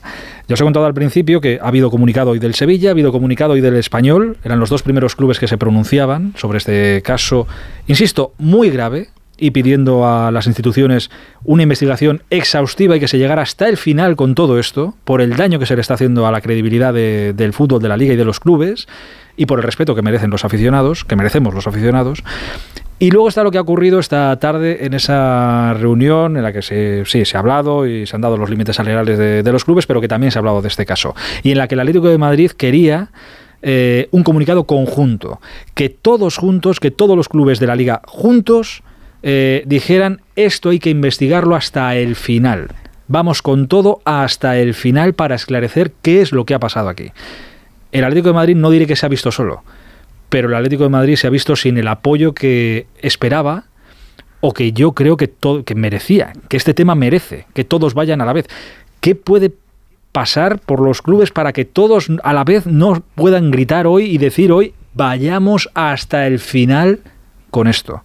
Bueno, pues es lo que se ha encontrado el Atleti. Primero el, no del Barça, diciendo que ellos ya están haciendo una investigación, a lo que muchos clubes, algunos clubes de la liga piensan, ya claro, eh, una investigación, tú mismo te estás haciendo una investigación para saber qué ha pasado en tu club con el presidente que cuadriplicó lo que cobraba este hombre en su día. Eh, claro, pues vaya investigación. Eh, otros clubes como el Real Madrid, ni sí ni no, que también entiendo que sorprenda a la gente. Joder, el Real Madrid, ¿cómo no se va a pronunciar en un caso de estos? ¿Por qué el Real Madrid no es el primero que da un golpe en la mesa y dice, oye, investiguemos esto, vayamos hasta, hasta el final? Bueno, pues no, porque querían estudiar bien el comunicado, a ver qué iba a decir, que no, y esto hay que estudiarlo bien y aprobarlo y luego reenviarlo. Tal. Caso, que no ha habido comunicado. Yo creo que en el caso del Real Madrid, la explicación es que el Barça es un socio estratégico para el proyecto de la Superliga. Esa es la única razón por la que el Madrid decida, decide no hacer sangre públicamente, entiendo. Ya, ya. Pues eh, hay, cosas que están, hay cosas que están por encima de, los socios estratégicos y demás. Ya, pero Aitor, si el Real Madrid interviene, desvía la atención. yo por lo que olfateo es que el Madrid no quiere follón. O sea, le dirían que si el palco del Bernabéu, que si Franco, o sea, le echarían la culpa a los cinco minutos, conociendo lo que es en Barcelona y Real Madrid. Pero, entonces, no pero entonces es ¿qué el hacemos? único No, afectado, pero sí es el principal afectado. no se da un, no se da puñetazo, en no se da un quedarse puñetazo en callado. la mesa porque, porque a mí me vayan a decir, por si me sacan a mí una cosa. Oye, no, no, vayamos a por esto con No, todo. que me saquen. Y si el Barça es un socio estratégico. no, es que le culparían a él. es tan fácil como, pero si era tan fácil como sumarse a lo que digan, oye, comunicado, adelante. claro, pero, pero primero, el Madrid hace tiempo que en el barco de la liga no quiere navegar. No quiere navegar, porque Ya, no quiere navegar con, con tripulantes de los que no se fían. Pero es que al Madrid esto le salpica. Pero es que al Madrid esto, escucha, pero- pero es que al Madrid esto le salpica. Y el Madrid puede tener al Barça de socio estratégico en muchas cosas. Pero es que si tienes de socio estratégico al Barça ahora mismo, el Barça da la imagen que da. Y no me refiero a deportivamente, Barça- que es una cosa, bueno, y lo que hacen los eso- despachos es eso- otra. Si quieres ir de la mano pero- con un equipo que, a imagen de muchos, y porque ahí están las evidencias, a imagen de muchos, ha bordeado las trampas, supuestamente No, las- o- o las ha o las ha in- traspasado, o- las ha traspasado o las ha intentado hacer y encima le han salido mal, o lo que sea. El primero. Si tú quieres llevar a ese club sabe. de la mano contigo, bueno, vale. Es que ese club, ese club de la mano contigo, o sea, es que poca gente ha hecho como el Madrid, más que el Madrid, por salvar al Barça en los últimos dos años de la, de la quiebra. Poca gente ha hecho más que el presidente del Real Madrid por evitar la quiebra del Barça en estos dos últimos años. Pero poca gente. Pero es que además el Madrid cree, uno, más allá de lo que decía Edu, de que el Barça es un socio estratégico, cree que uno, no llega a ningún sitio, no lleva a ningún sitio por mucho que se investigue, porque no se van a poder probar cosas que tanto el Madrid como otros clubes sospechan que ocurrieron. Dos, que como ya no tiene arreglo, me- meterse en esa guerra es un desgaste innecesario. O sea, que es que es algo que, que, que como ya ha prescrito, o sea, es que esto, es que esto lo denunció Ramón Mendoza hace 30 años. Si es que es algo que, que se veía, o sea, que es que Enrique Negreira es un sinvergüenza y actúa como un sinvergüenza cuando arbitraba y desde el minuto uno que dejó de arbitrar. Bueno, y por sí, supuesto, sí. eso, eso ha, ha favorecido al Barça, claro que sí. Si veis mañana, eh, la información que publican los compañeros del Mundo es que, que publican, que siguen publicando eh, información sobre todo esto. Ya lo dijo ayer eh, Esteban Urristieta, el subdirector, eh, aquí en el programa que van a seguir sacando. Lo que publican mañana es que este hombre, cuando le echan de la federación, cuando llega Rubiales eh, y le echan del CTA, pide que, oye, que yo llevo aquí muchos años, que se me pague por año trabajado. Págame, ¿no? Claro, el tema es que no había un salario como tal, solo cobraba Sánchez Arminio del comité. Esta gente solo cobraba, como vicepresidente, cobraba las dietas y tal, que no era poco, pero no como para que te paguen por un despido procedente tanto. Peleó, lo puso en abogados, tal. Y en eso, mira, Rubiales y la federación dijeron que no, y ahí se quedó. Y luego propuso cuentan los compañeros del mundo, crear un comité o una asociación de exárbitros presidida por él y que cobraba él tal, y también le dijeron, venga, un abrazo muy grande y, y- y te vayan dando, pero claro, se le acababa lo, de- se le acababa lo del CTA y se le acababa lo que trincaba del. Barça, pues claro, al Un final, peligro, un peligro. un peligro. Pero el Sevilla y el Español que se han manifestado hoy, yo creo que tardan en hacerlo porque primero debe haber una sensación de sorpresa entre los clubes, luego quizá por aquello de decir, bueno, entre bomberos no nos pisemos la manguera. Y después es un clamor social inevitable, ¿no? Porque Pero es, esto que eso vaya todo con- más. pero es que eso contribuye, Susana, a que nadie se termine de creer nada. Porque si tú te dicen, oye, que es que la Leti ha dicho un comunicado conjunto y los demás dicen, bueno, pues es que entre clubes no nos pidemos la manguera, Bueno, no yo- tal, yo no sé qué. que se levanten más y se levantarán más. ¿Qué mierda habrá debajo de las Bueno, alfombras el de mismo todo? Tebas está haciendo una reculada importante. No, no ¿Lo ha hecho regulada, no. Un, un paso hacia adelante. ¿Cómo que no? No es una regulada. Para Yo- mí es yo- una yo- reculada. yo creo ha dicho como- lo que tenía yo que haber que como dicho todo, Susana, día, Edu, no, cuando está- se le limitó a contar Pero es que hoy se sabe- pero- No, pero es que, saben pero es muchas que, más pero es que a cada, cada día, o sea, esto es una avalancha constante de certezas. Y cada día hay una más. Entonces yo creo que todos, no solo el presidente de la liga, todos hemos ido dando pasos adelante porque el primer día era de incredul- incredulidad absoluta en, en todos los actores que forman parte de esta película. Y una vez que van pasando los días, claro, eh, eh, hoy Tebas ha dicho. El lío es muy gordo. Hoy, hoy, Tebas, hoy Tebas ya ha llegado a decir, si la puerta no lo explica y lo explica bien, tiene que dimitir. Mira, escucha, tengo- vamos, a, pero- vamos a escucharlo otra vez. Esto es lo que si le preguntaba a Tebas, le preguntaban si debería dimitir la porta. Hombre, si no explica bien o más razonablemente porque lo pagaba, desde luego pienso que sí, ¿no? Yo todavía creo que no se ha dado una explicación razonable a estos pagos, ¿no? Yo creo que lo único que ha, se ha hablado de esto ha sido alguna declaración, pero muy superficial, más bien ahora ya hay ley del silencio, ¿no? Fue la nota que sacó el Fútbol Club Barcelona, nada más sería de escándalo, que parecía que esto lo hacían todos los clubes de fútbol, ¿no? Es evidente que no lo hacían, ¿no? Una cosa es que tengan ex árbitros, otra cosa es que tengas ex árbitros que están en el comité técnico de árbitros, ¿no? eh, tendrá que dar una explicación. Hoy yo de por qué en su época hizo eso y parece ser que duplicó las cantidades, las tiene que dar él. Desde luego es un tema que me gustaría que se aclarase. ¿De dónde, ¿De dónde venía aquello? ¿A quién le llegaban los famosos informes? ¿Qué objetivo tenía pagarle a alguien medio millón de euros por esto? Cada día que pasa y que el presidente del Barça, Joan Laporta, no explica todo esto, es que va a peor. Y nuestra credibilidad, fijaos, lo hablábamos antes con el tema del racismo, si nuestra imagen es esta, fijaos la imagen que estamos exportando de la liga, y esto afecta a todos los... Hoy le llegaban a preguntar a Tebas, le han llegado a preguntar por eh, cómo si había afectado de alguna manera a los sponsors o a los patrocinadores de la liga. Tal. Hombre, pues al final Claro, uno no quiere verse eh, inmerso o que te... Eh, mm, no me sale la palabra ahora. Eh, pero que te vean o que te asocien. Cómplice, sí, cómplice Claro, que al final parece que acabas de cómplice de, esta mierda o de, esta trampa. pero, pero es que eso, por ejemplo, Nike, que cuando hay un escándalo de dopaje tarda 30 segundos en retirar el patrocinio al, al deportista de turno, en según qué cosas se ponen de perfil. Y con el Barça, claro, si tú lees el mundo deportivo del Sport, pues como viven en Matrix, pues ya está, pues ahí tan ricamente no ha pasado nada. Y es que esto va, a llegar un momento en el que se va a olvidar, porque la única solución sería pues espero que, Rubiales como presidente de la federación, Tebas como presidente de la liga, el secretario de Estado para el deporte como máxima autoridad política, hicieran un comunicado conjunto, una rueda de prensa conjunta diciendo sí, esto se va a perseguir hasta el final. Y al señor Enrique Negreira le vamos a buscar eh, debajo de la, cueva en la que esté metido. De todos esos látigos, de todos esos látigos, al secretario de Estado para el Deporte no le hemos escuchado porque no le parece lo suficientemente importante para esto para, salir en una declaración. Al presidente de, la Federación no le hemos escuchado tampoco, más que en un comunicado escrito de la Federación porque quieren separar Susana reculando. el CTA de la Federación. no, este, pero, es que vosotros decís reculando y lo que ha hecho es seguir dando pasos adelante. le podréis, a lo mejor le podréis criticar, le podréis, le podréis, perdona, termino, le podréis criticar, perdona, le podréis, espera, termina Ricardo, le podréis criticar la tibieza del primer día. Pero lo de hoy no es recular. Eso. Lo de hoy es por fin decir lo que a lo mejor le decías. que había prescrito. Tuvo que decir el que no ha prescrito. Si eso no es recular. No, ha prescrito. Lo primero que dice Tebas. Ha prescrito, pero ha prescrito la responsabilidad deportiva. No podemos alabar algunos silencios y criticar las Dime, Ricardo, dime. declaraciones. No, no, si lo que decía es que precisamente lo primero que dice Tebas, nada más conocerse, que el Barça emitió unas facturas a la empresa de Enrique Negreira por esto, lo primero que dice, la primera nota aclaratoria que saca, además de la persona, es para decir esto, ojo, cuidado, que esto en la justicia deportiva, esto ya prescrito. Y no dice mucho más.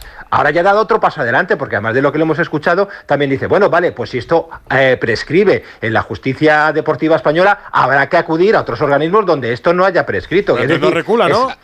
bueno, es decir, es muy tibio al principio y ahora da un paso al frente. Pero, ¿por, qué, os parece bien que los presidentes de los clubes no digan nada? Parece muy bien. Y el presidente de todos los clubes o de la liga, que es la patronal. Claro, pero es que por eso es tan importante, por eso es tan importante, para que esto no caiga en el olvido, como dice el látigo, que todos nos tememos que vaya a pasar eso, es tan importante que los, que los clubes se posicionen, como están dando pasos al frente, como le ha dado. de momento solo el Sevilla y el Español. Y como el Atlético de Madrid pedía precisamente que todos los clubes dieran ese paso al frente. Es que eso es lo sorprendente. Que, oye, todos para adelante, pero ¿dónde están los demás? Pero claro. que yo, yo ¿Dónde están? Que, que, en vez de que cada vez más certezas, cada vez más dudas. Quiero decir, cada vez más preguntas. No, hay más certezas. Ya sabemos que la porta cuadriplicó el sueldo. Ya sabemos que yo tengo, Pero yo te pregunto, ¿y por qué, ¿y por qué cuadriplicó el sueldo? ¿Por qué? Claro, eso lo tiene que contestar la porta. Ah, no, el problema es que sabemos cosas, pero no sabemos por qué. Ni por Porque estaba haciendo bien su trabajo. claro, por eso mismo. Claro, pero ¿qué trabajo hacía? ¿Qué trabajo hacía? ¿Cómo puede ser que este hombre la porta, gane 7 millones y su patrimonio no haya crecido. Y, sale Valverde, que ha estado entrenando al Barcelona y esos supuestos informes verbales dice, no los tiene. Yo es que ni siquiera bueno, sabía es que eso, eso es de traca. Y entonces, y entonces, ¿por qué no? entonces, ¿para quién eran esos informes? Y entonces, ¿por qué no? Y entonces, ¿por qué para el médico, para el médico. ¿Por qué no todos los presidentes del Barça salpicados por este caso de corrupción salen juntos y de la mano a dar una rueda de prensa. Porque no sabemos la Porque están todos vivos. Mira, no sabemos la verdad. Mira, Porta, pues aquí, hay, aquí hay, una cosa, aquí hay una cosa muy clara y cada vez que ya está en la cárcel no quiere volver. Y cada vez que y cada vez que lo digo es verdad que me fastidia porque estamos hablando de y decimos eh, que el Barça, que el Barça, que el Barça y el Barça es el que tiene manchada su imagen. Me fastidia porque el Barça, estamos hablando de un club de fútbol, joder, un, histórico de, Europa, histórico del mundo, de los más grandes de, la Liga Española, por supuesto. Eh, y deportivamente es una cosa pero lo que ha tenido el Barça en los despachos en los últimos años es Es que, bueno, está. Bueno, ya lo has dicho, muy, ya lo has dicho todo. Muy, es que está. Lo, deportivo del Barça está infinitamente por encima de la gente que ha gestionado eh, el Barça. Y cuando parecía que había uno iba, iba bueno o que era bueno, mira todo lo que pasa en los años. Precisamente. todo lo que va saliendo es una cloaca. Creo que lo de la porta es de dimisión fulminante pero como es una práctica que en España no se conoce, ¿no? O sea, tú piensas que el presidente de cualquier club europeo grande ha hecho esto y está en la calle porque se va él. O sea, es que es tremendo lo que yo, yo, puedo, yo puedo pensar que, es de, Puedo pensar que es de dimisión, pero lo que no concibo, y si fuera socio del Barça, es que no lo concebiría de verdad, ¿eh? Por más que, porque ya el discurso, yo estoy convencido que los, socios del Barça ya no dicen, ah, pues mira lo que hacíamos. No, no. Hombre, que no. No, no, no, lo creo. no lo creo. En Barcelona hay mucha más gente enfadada porque esto se haya sabido Hombre, claro. porque haya pasado. Hombre, claro. Bueno, pues, bueno, pues lamentable. Porque bueno. la gente prefiere vivir en Matrix. Perfecto. La gente es como mi hijo de dos años que se tapa los ojos y te dice, papi, como pues, diciendo, no estoy. Pues escucha, que, escuchen, pues que escuchen, que escuchen a, uno de a una de, la bandera, de las banderas del club, que ahora es su entrenador, Xavi Hernández, que dijo el otro día que yo si sé que hay trampas, yo me largo de aquí. Que no hay todo. Eso lo dijo Xavi. La eso, porta, no, eso lo dijo Xavi Hernández. Sabemos que la porta era consciente de todo esto. Sabemos que la porta cuadriplicó las facturas que ingresaba Negreira. Sabemos que la porta el otro día, después de tener la información que iba a sacar el medio con unas semanas de antelación, se presenta ante los micrófonos de Barça TV para decir el momento, tenerlo claro, no es casual, es porque nos va bien y tal, y sin ninguna explicación. Y muchos socios del Barça, como dice Susana, aplauden con las orejas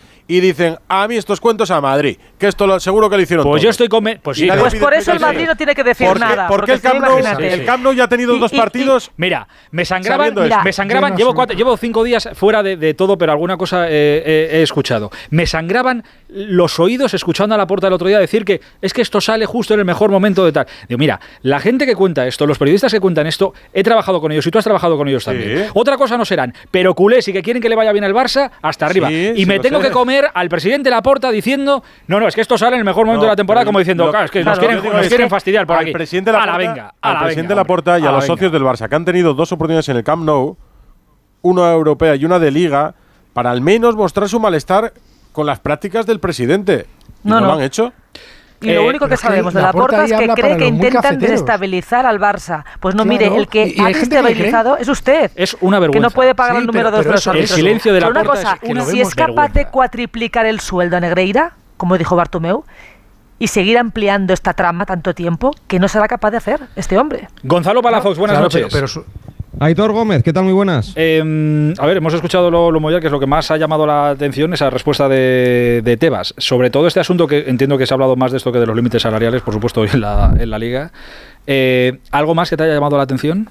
Sí, eh, sobre todo lo de los límites, eh, te lo cuento luego, pero creo que, que interesa bastante poco. lo importante es que Javier Tebas, en menos de, de una semana, le ha mandado un claro mensaje al Fútbol Club Barcelona y a Joan Laporta. Dos ruedas de prensa hablando del caso Negreira, aceptando todo tipo de preguntas. Hoy han sido prácticamente 20 preguntas, preguntas in situ, presenciales y también vía Zoom. Y por lo tanto, lo que le dice al presidente del Barça es que yo estoy aquí, yo respondo a las preguntas, yo hago ruedas de prensa y tú no. Ese es el claro mensaje. Por eso habla de ley del silencio hay mosqueo, hay enfado, evidentemente, eh, en la liga y en, el presidente de la liga, en Javier Tebas, porque ve cómo eh, Joan Laporta lo ha solucionado con una especie de comunicado diciendo que además le estaban buscando las cosquillas al Fútbol Club Barcelona porque ahora va bien en la liga, pero que no acepta preguntas y que no habla del tema y que él se lo está comiendo todo. Esa es la, esa es la realidad. Eh, bueno, que podría haber un comunicado conjunto por parte de los clubes. La liga mm, no lo ve así, porque evidentemente ahora mismo no hay una unión en todos los clubes de la liga y no puede haber un comunicado de 18 eh, clubes, por eh, ejemplo, que daría Para eso sale Tebas, habla, le da un palo o dos o tres a, Joan Laporta y responde a todo. Vamos a ver qué, pasa. Él ha dejado una frase que, evidentemente eh, habrá que esperar, ¿no? Pero la ley anticorrupción prescribe a los 10 años. Esto ha prescrito a los tres por la ley del deporte, bien, pero la ley anticorrupción prescribe a los 10 años, no a los 5, como alguien estaba contando, sino a los 10. Pero es verdad, esto va para largo, pero ¿eh? podemos decir, podemos decir, yo, yo no digo que recule, podemos decir que fue tibio el primer día el presidente de la liga. Pero lo que no podemos consentir es el silencio, por ejemplo, es que se me ocurre, ya no de la Porta, ya no de pero Bartomeu, ya- ya, ya- no de Rosell, ya no de Gaspar. Bueno, Gaspar, el silencio no, Gaspar habló. Gaspar la mentira. Es que mentiroso compulsivo. tampoco, quiero pero no, decir. el, si- ¿y el silencio de Sánchez Arminio? Bueno. Porque aquí el que puso a, a este señor de vicepresidente es el tal Sánchez Arminio, presidente de los árbitros durante décadas. Porque ya no es cómplice. es ¿Y el silencio de Villar? necesario. Claro, Otro, ¿para, qué pidió. ¿Para qué pidió Villar comer con Javier Tebas y con Miguel Cardenal hace poco? En una comida que finalmente se suspendió y no se produjo. Para contarles Porque esto. Ángel María Villar pidió reunirse con Tebas y con Cardenal. Y finalmente esa reunión no se produjo. ¿Es que ya sabían que esto iba a salir? No lo sé. ¿Iban a hablar sobre este hombre? No lo sé. Y sobre la, sobre la postura de Javier Tebas, eh, yo siempre le, le- le critico porque no creo que tenga que llevar, por ejemplo, el tema de la Superliga como lo lleva en Twitter, pero en estos últimos días, de verdad que está ejerciendo como presidente de la liga, no como tuitero. Es evidente que la primera rueda de prensa Ojo, fue algo más de presidente de la liga. Tengamos en cuenta que el Barça forma parte de, de esta liga. O sea, que Tebas también es presidente de- del Barça. Por eso digo No, que. no, claro, claro, claro, y- claro. Y, te Y vas a ver entonces- que una liga sin el Barça es menos liga. Es decir, él tiene que ir o intent- Si yo lo que decía la semana pasada es, aunque fuera por postureo, el presidente de la liga, sabiendo que no lleva a ningún sitio la investigación, que es un callejón sin salida, tiene que decir, vamos a llegar hasta el final, vamos a hacer una comisión. Y se tiene que poner ahí al lado del presidente de la federación y del secretario de Estado y partirse la camisa como camarón diciendo, y luego no van a llegar Pero a ningún sitio, porque nada, no se llega a ningún sitio. Nadie dice nada. Pero, pero tienen que hacerlo. es que esto es el silencio por el silencio. Perdona, por el que, está- silencio. que estaba Gonzalo y me he tirado como un espontáneo. Perdón. No, pues que evidentemente eh, eh, después de, de que saliesen las primeras informaciones, Tebas no se podía tirar a la piscina, porque no sabía si había agua o no. Y yo creo que como presidente de la liga ha ejercido bien, ha ejercido bien, con mucha cautela, y la liga ahora mismo eh, va a actuar, está actuando, pero eso sí, tampoco podemos pedirle a la liga que actúe cuando eh, hay, una, hay una ley del deporte que dice que a los tres años no le puedes abrir expediente, etc, etc, etc. Entonces, en este caso, habrá que esperar a la justicia ordinaria a ver qué decide. Pero la liga, y Javier Tebas hoy lo ha repetido varias veces, que si fuese por él, si fuese por él, le habría abierto expediente al Barça y estaría, evidentemente, ahora mismo el Barça eh, pendiente de, de- un hilo. Por una sanción en la liga, e igual descendía a segunda división. Pero es que él ahora mismo no puede hacer eso. Es el presidente de la liga, pero ya está. Dame un minuto solo, Gonzalo, seguimos hablando. 12.54, hora menos en Canarias. Eh, han contado los compañeros de 11, creo que se llama el programa, de los compañeros de TV3, Edu, Sí, los eh, postres, sí, que TV3. antes de, antes de esta medianoche eh, el Comité Técnico de Árbitros había enviado una carta con, creo que son cuatro preguntas, cuatro preguntas. Sí, con una serie de Con preguntas. una serie de preguntas a los árbitros que tenían que contestar antes de la medianoche de... Para que de- básicamente para que aclarasen su relación con Javier Enrique durante los últimos que es días. el hijo de Negreira. Durante los últimos días se contó que el hijo de Negreira eh, acompañaba a algunos árbitros en sus desplazamientos al Camp Nou cuando llegaban a Barcelona, que tenía relación con ellos, y el CTA le ha mandado, cuenta este programa de, de TV3, de Sports 3 o 11, que aclaren la relación que tenían con el hijo de Enrique Negreira, con Javier Enríquez. Correcto, pues ya tendrá... A los que están en activo, entiendo, claro. Sí, sí, sí. Sí, sí, a los que están- a los a los que árbitros están ahora, en sí, activo del CTA. Lo que, contó Juan, lo que contó Juan Andújar aquí es que, que el hijo de Enrique Negreira lo lleva haciendo tiempo.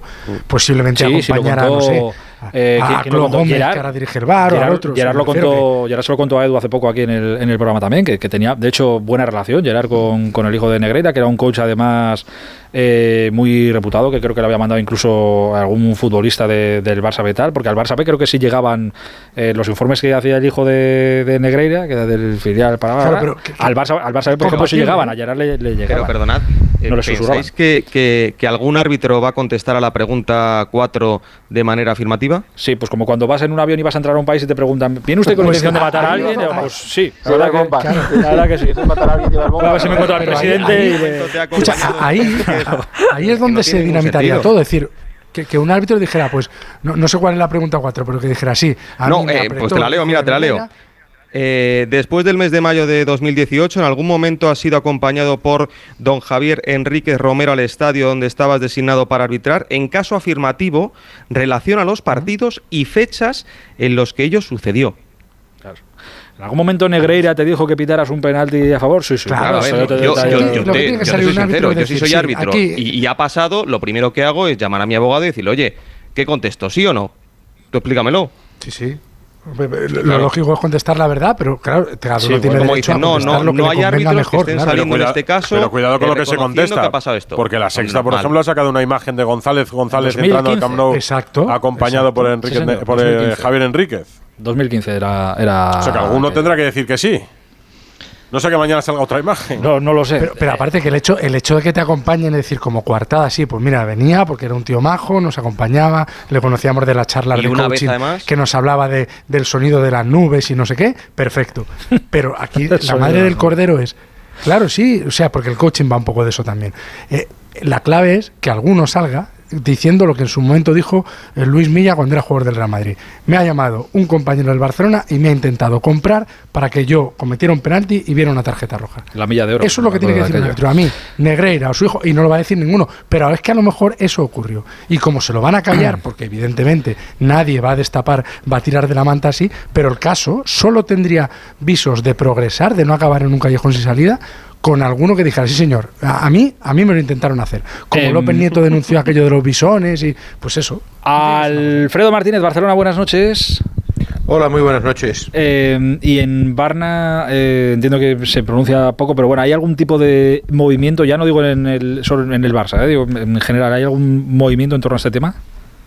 No, se sigue a la expectativa de las decisiones que vaya tomando esa auditoría externa que indicó Joan Laporta. Hoy el presidente ha estado en el acto de la toma de posesión del presidente de la Federación Catalana de Fútbol, Joan Soteras, pero no, no hacen ningún tipo de declaraciones de momento, salvo las que hizo en el día de ayer en el palco Rafael Juste, en el sentido de que ellos están interesados en aclarar todo tipo de, de informaciones. Se van conociendo detalles, efectivamente, como bien decís, pero bueno, estamos al margen de todo, eh, esperando esas informaciones. Lo que sí es cierto es que no es delito que te acompañe eh, Javier Enríquez al, al, estadio de fútbol. Es decir, en el fondo hay, eh, crece incluso la sensación, yo por lo que he hablado con el colectivo arbitral en, en Cataluña, la sensación de que Enrique Negreira era un trilero que tenía absolutamente engañado al Barcelona como conseguidor de que, de que él... Se pueden engañar una vez, sí, sí, sí, dos, sí. tres, 20. cuatro.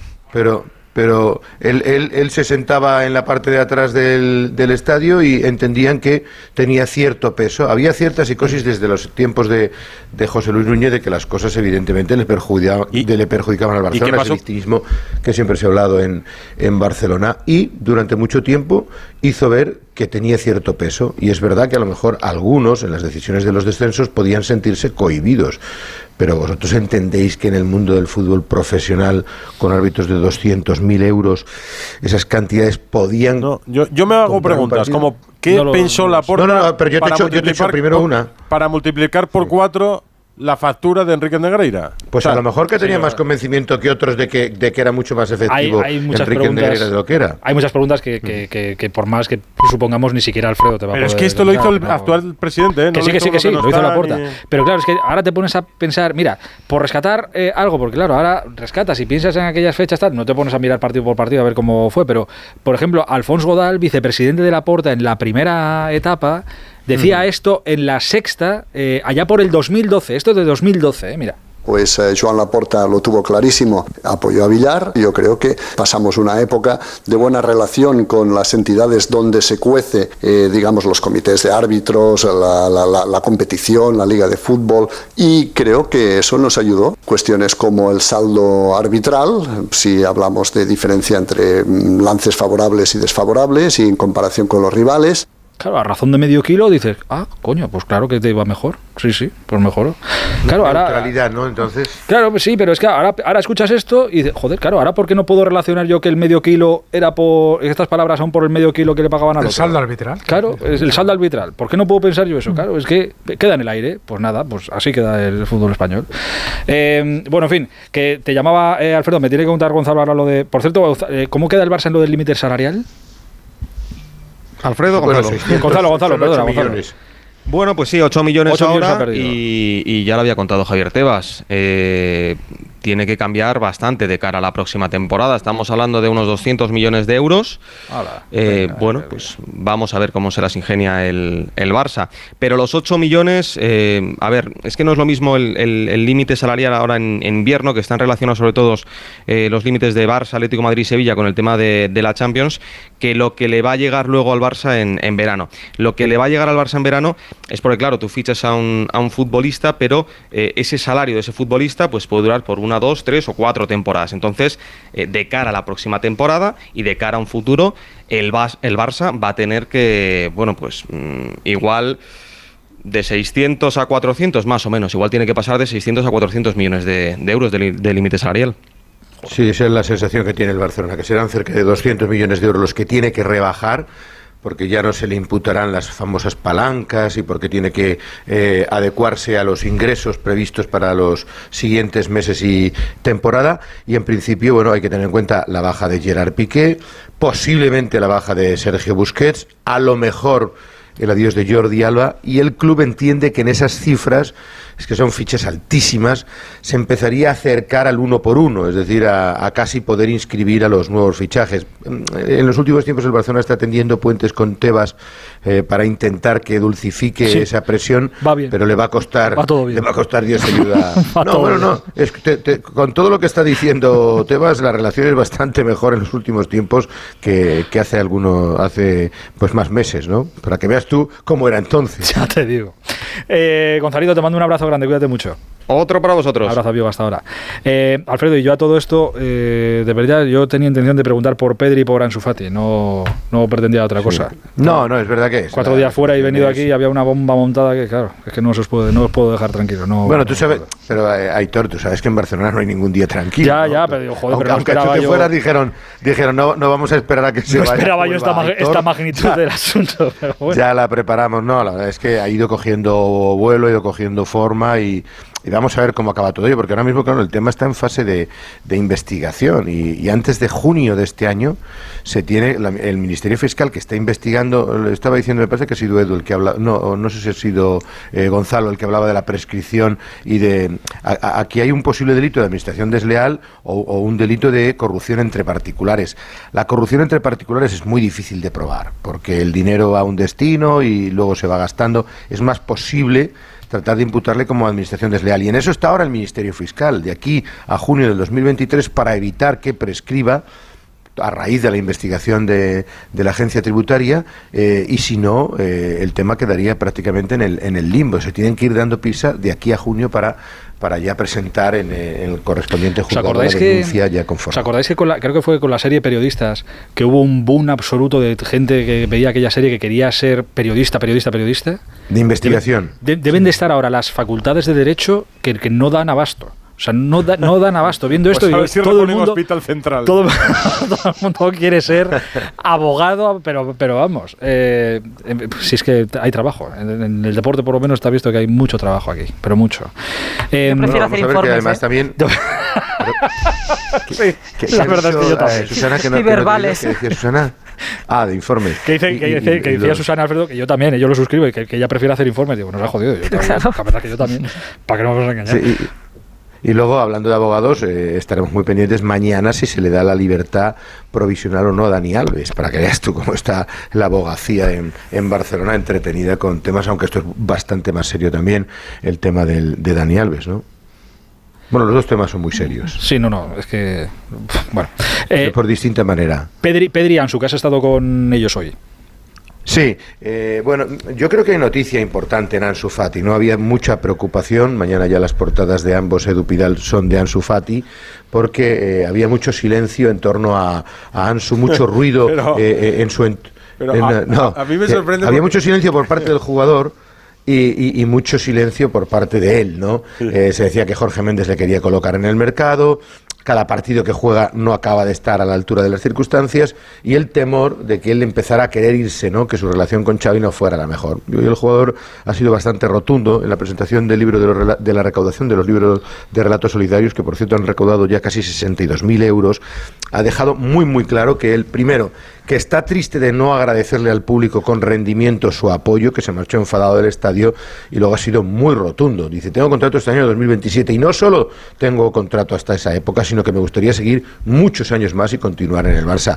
Su declaración ha sido tan rotunda que ahora mismo no da lugar a especular, aunque también es verdad que de aquí a 30 de junio si el chico sigue sin rendir, a lo mejor ya no es solo él. Es el Barcelona el que dice, oye, Ansu, aquí, como decíamos, hay que cuadrar las cuentas del fair play financiero, que hay que rebajar 200 millones, porque es uno de los jugadores que tiene una de las fichas más altas, ¿no? Y eso puede ser un, problema para él, ¿no? Y luego Pedri, bueno, evidentemente, eh, tanto él como Ansu, confianza absoluta en el equipo de cara a Manchester, y Pedri, evidentemente, que los jugadores sufren bastante más cuando están fuera de los terrenos de juego y no poder ayudar al resto. No ha explicado cuánto tiempo estará fuera. A mí me decían los más optimistas que iban a intentar que fueran tres semanas, pero es casi un mes y además se va a, vincular posiblemente con el parón de selecciones que España tiene que jugar eh, a finales del mes de marzo. ¿no? La mayor duda sobre lo que dice Ansu, que a mí me parece que es lo que tiene que decir, es, Alfredo, ¿tú crees que se puede ir a final de temporada? Sí. Sí, pues sí. Pues Yo te pregunto a ti, ¿por qué no? ¿Cómo por qué no? No, porque parece que con lo que dice hoy va a seguir hasta que cumpla su contrato 2027 seguro. Y no es así. Nadie cumple, nadie cumple su contrato. ¿Cuánta gente? Oye, Figo dijo, Figo dijo que no había firmado nada con el Madrid y se marchó, ¿no? Eh, es que eh, hay muchas cosas en el mundo del fútbol. Él, su respuesta ahora, políticamente correcta, primero es esta. que, pero que ya es bastante esta declaración de amor. Pero ¿tú crees que si Ansu sigue así de aquí a 30 de junio va a pensar igual? No, pero por eso me parece una respuesta políticamente correcta. O sea, no me parece una sí, pero había, que hacerla, había que hacerla. Podría haber dicho que ya se verá a final de temporada. También es políticamente correcto. Barcelona, podía haberlo dejado, podía haber sido tan ambiguo como fue Benzema el otro día, que fue bastante más ambiguo. Y pues, ya veremos a ver qué pasa. Tal. Bueno, es lo que. Ha Pues a día de hoy, día, día de hoy, yo estoy muy contento en el Barcelona. Uy, el día de hoy. Hay que ver a final de temporada. Madre mía, el día de hoy. Las cosas cambian de un día para otro. Yo, yo creo que es muy rotundo y muy claro que de momento él no, no se ha planteado irse. Y es bastante significativo, ¿no? Sí, pero es dos partes, ¿eh? Lo que tú decías, Alfredo ya no depende solo de él. Creo que de entorno también de, claro. del club, del club de rendimiento, empezarán a valorar si es interesante a nivel económico deportivo mantenerlo. O sea, ya no, no, solo, no solo depende de él ya. Em, claro, es que, es que venderle significaría eh, compensar cuentas, porque tú dices, vendo a Ferran Torres. No, Ferran Torres, si tú lo vendes, no amortizas todo lo que, lo que costó. Tienes que venderle por más de 35 por ahí. En cambio, si tú vendes Ansu por 25, por 30, por 40, todo es plusvalía. Y eso te viene de maravilla para el futuro. Por eso lo que, lo que decía Esteban. Alfredito, eh, mañana hablamos, sabe Dios de qué, sí. pero mañana hablamos. desde, luego no estaría aburrido, no, te preocupes. No, Un abrazo, amigo, cuídate mucho. Hasta mañana a todos, buenas noches. Hasta ahora. Eh, bueno, todo, de verdad, eh, todo esto ya a veces le metemos un poco de, humor, pero me parece lo suficientemente serio como para, de verdad, que no caiga en el olvido como desgraciadamente me temo que puede ser que pase. Pero de verdad, como decía hoy el Atlético de Madrid, pienso que es muy, muy serio esto como para no llegar hasta el fondo del asunto. Y una investigación del propio Barça a mí se me queda, de momento se me queda, se me queda corta. Pero bueno, veremos. Eh, y ojalá escuchemos, a ver si aprendemos algo y nos enteramos de algo. Eh, queridos, oye, muchísimas gracias por este esta noche de, lunes. Eh. Os mando un beso muy grande y nos encontramos a lo largo de, la semana. Que tengáis una feliz semana. Venga, un beso. Igualmente, que vayamos muy bien. Adiós, queridos. Chao.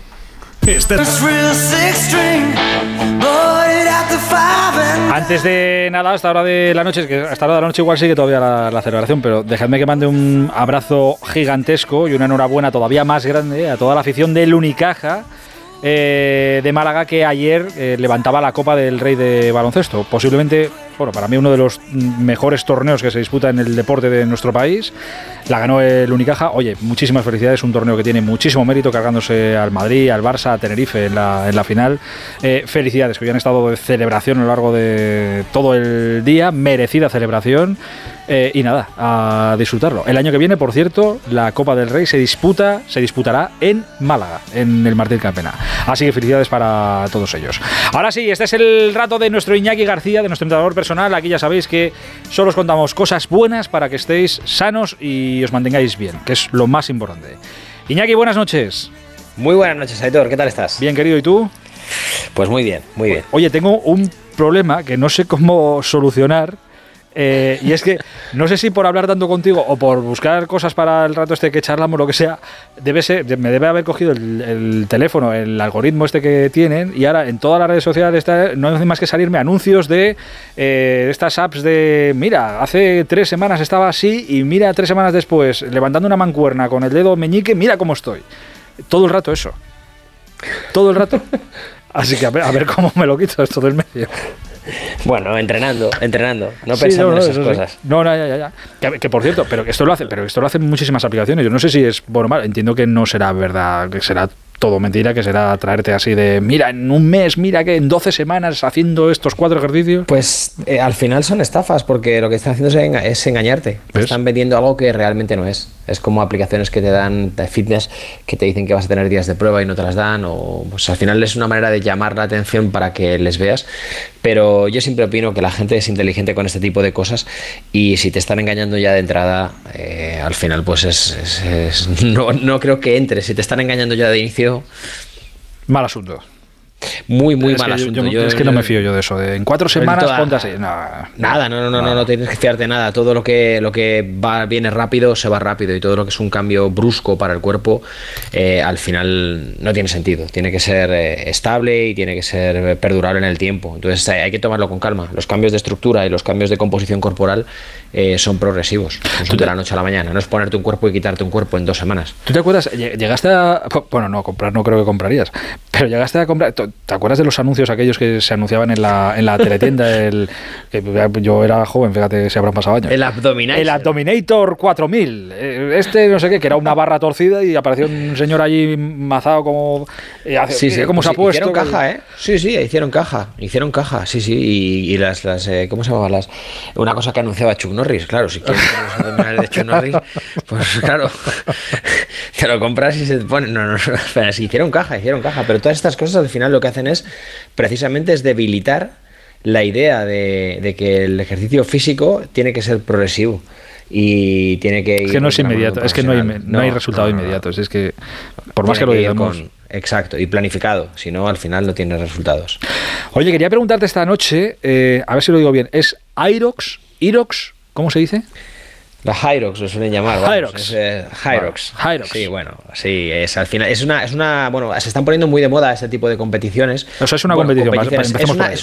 no, em, em, eh, voy a matizar. se puede competir pero eh, es una carrera de fitness. Al final es del estilo de Spartan Race, este tipo de carreras. Está la Hyros, está la DECA, hay, un montón de, este tipo, pero la Hyros quizás es la, más completa y bueno, a mi modo de ver es la que más está pegando. Es una carrera que combina 8 kilómetros de, running y 8 kilómetros de workouts, eh, todos indoors. Eh, o sea, en, espacios cerrados. O sea, no es como la Spartan, por ejemplo, que es al aire libre. La, Spartan, para que lo sepa, es una carrera de obstáculos. Exacto, son, son, son pruebas de fitness que patrón, o sea, lo que buscan es trabajar los movimientos más funcionales o los patrones del ser humano, que es lanzar, tirar, empujar, eh, correr, eh, arrastrar, todas estas cosas. Y, son ocho workouts que siempre se comienza, cada, cada entrenamiento parte de mil metros de carrera y luego avanzas hacia un workout, hacia un entrenamiento tienes el primero, pues son ocho, son ocho preestablecidos, siempre son los mismos, de tal manera que tú al final de la carrera tienes tu tiempo y puedes ir eh, mejorando a través de las competiciones, o sea, de las, de las diferentes carreras. Tienes pues el skier, que es como, un, como una, son, dos, son dos, dos cables que simulan el trabajo de esquí de fondo, que es un, pues, un cardiovascular bastante intenso de cadena posterior. Eso, para tríceps va bien, ¿eh? Muy bien. Muy bien. Muy rico. Lo has probado, ¿eh? Sí, sí, he pasado por ahí. Sí, sí. Luego harías pues, otros mil metros de carrera y harías el slip push, que es el, el, empujar el trineo. Es el primer trabajo de empuje, 50 metros. Harías otros, otros mil metros de carrera y harías el, lo contrario, el slip push, es decir, la tracción del trineo. Esos 50, 50 metros de trineo los tendrías que traer. Eh, harías otros mil metros de carrera y harías el burpee broad jumps, que son burpees con un pequeño salto hacia adelante. Haces un burpee y otro salto hacia adelante. Así tendrás que avanzar unos 80 metros. Eh, el siguiente voy a hablar ya solamente de los workouts, siempre entre medias, recordad, mil metros de carrera. El remo, el rowing, mil metros. Farmer carries, que son eh, el, bueno, caminada del granjero, que es con dos kettlebells de 24 kilos, tienes que hacer 200 metros. Son 100 ida, 100 de vuelta y luego sandbags lunges que son zancadas hacia adelante con una con una con una mm, lo diré una de, una que no me sale la palabra macho Claro, ¿Una mancuerna? No, no, no, es una, es un, una, una, una esta, mi madre diría una esta. Una esta, un bicho, de, un aparato. un, un, bug, que no me sale la, palabra, caray, de arena. Eh, y luego wall balls, lanzamientos de wall balls eh, con, un, con un balón eh, a una pared, unos 75, entre 75 y 100 wall balls tienes que hacer con una sentadilla profunda. son muy completas, son muy divertidas, puedes hacerlas individual o por pareja. Ay, amigo, es que es, muy divertido. Em, es que ha habido, si no estoy equivocado, este fin de semana pasado, no sé si ha sido este fin de semana pasado o el anterior en Bilbao. Ha habido una, ha habido una de estas. Ahora, ahora seguimos hablando de todo esto. Dame solo un minuto. ¿De qué más? Y nos está hablando nuestro entrenador personal particular, Iñaki García, de Hyrox, Hyrox, sí, Hyrox, que es esta eh, una nueva fórmula de, bueno, ¿cómo, cómo carrera, cómo, lo llamo? ¿Carrera de obstáculos se puede llamar? Bueno, es una, es una carrera de fitness, sí. Al final lo que haces es trabajar movimientos de fitness, tipo, bueno, sobre todo eh, entrenamientos que se suelen hacer en CrossFit y, lo combinas con una carrera, con carrera. Al final es una mezcla de ejercicios de fuerza eh, muy, muy funcionales eh, donde implicase eh, pues todos los patrones de movimiento básico y es súper completo, es súper divertido porque además lo puedes hacer eh, por pareja. A medida que vas notando mejoras, pues vas trabajando diferentes tiempos y puedes ir progresando en los tiempos. También puedes, hay diferentes categorías donde vas subiendo en las categorías y vas trabajando con diferentes cargas. es muy divertido, muy divertido y bueno, es una, es, un, es una burrada, ¿eh? Es que tengo una. No, es, es, eh, no, es tan. De verdad, ¿eh? No es tan, tan, tan, intenso. Si lo, y más si lo haces por parejas. No, bueno, si lo haces por parejas. A ver, por parejas. Es que, ¿sabes qué pasa? Que es que tengo un amigo que estuvo. Eh, bueno, fue a Bilbao, estuvo tres semanas preparando esto. Pues ya entrena bien de por sí, o sea que en tres semanas estuvo preparando esto. Y fue a Bilbao y le escribí para. Oye, ¿qué tal te ha ido la.? Porque no, no sabía que era, que era esto. Eh, ¿qué tal te ha ido eso? me dijo, pues mira, fuimos a Bilbao, eh, algo nos sentó mal el viernes por la noche, porque esto era el sábado por la mañana, y nada, una gastroenteritis aguda terrible, y ni prueba, ni carrera, ni nada. Digo, bueno, pues nada, por lo menos has estado en Bilbao. Fenomenal. pero, pero le he visto prepararla y es, es heavy. O sea, es heavy. Luego, cuando lo haces por parejas, es uno hace los mil metros, el otro hace el remo, el otro hace tal, vas intercalando. Se van, vas intercalando, hace uno, unos metros, otro el otro, igual que con los, balones de arena o con, con, los sandbags, que son sacos de arena, caray. Los sacos. Los sacos, los sacos de arena. Al final eh, vas haciendo, vas intercalando los, eh, los movimientos y al final es mucho más llevadero. Eh, yo recomiendo siempre que la gente lo haga por parejas primero y que luego vayan, vayan poco a poco retándose un poquito en, en trabajar de manera individual, pero es muy divertido y sobre todo es un entrenamiento, igual que la Spartan Race se prepara y te preparas y entrenas eh, en, durante la, preparación, al final eh, te lo puedes tomar como, como, una, parte, una parte de tu entrenamiento y, estela. ¿eh? O sea, pero tú harías esto como una... Todo lo que implica la carrera, estos mil metros y el remo, mil metros, los burpees, mil tú lo harías como entrenamiento, como una sesión de entrenamiento de una hora y media a lo mejor. Un poquito, un poquito más, sí, quizás un poquito más. O sea, al final lo que importa es mantener un ritmo constante, un ritmo llevadero y luego a partir de ahí ir eh, aumentando el ritmo en, en, todas, las, en todas las postas. Pero sí, sí, se puede hacer, se puede, y se puede preparar muy bien, además. Como sabes las pruebas y como sabes los pesos en cada prueba, puedes preparar muy bien la estructura para poder realizarla sin ningún tipo de problema. Eh, ¿Que hay que estar fuerte? Sí. ¿Que hay que ser ágil? Sí. ¿Que hay que trabajar la carrera? Sí. Pero es que al final es una, una prueba de de multidisciplinar. Claro, es que, pero es que yo en mi, en mi cabeza lo, lo, tenía, o sea, lo pensaba diferente, quiero decir. Si en esta prueba va a haber mucho de, de correr, por ejemplo, porque hay mucha distancia y hay que correr varias veces entre prueba y prueba tal, pues entrena, entrena, dedica tiempo a preparar eso. Que luego hay mucho trabajo de, pues como para una Spartan, que luego hay trabajo de brazos, pues vete preparando los brazos porque luego te va a exigir la carrera y los obstáculos te van a exigir la fuerza. Pero no lo veía yo como un entrenamiento rutinario todo esto lo puedes trabajar, sí, sí, lo puedes trabajar. Evidentemente no lo puedes meter todo a la vez, porque no puedes trabajar todo todos los días, pero sí que puedes trabajar por patrones de movimiento. Un día trabajas más el empuje y trabajas el entrenamiento concurrente con trabajo de, intervalos, bien sea en remo o en carrera o en skier. Otro día trabajas más la tracción, otro día trabajas más un poquito el tren inferior.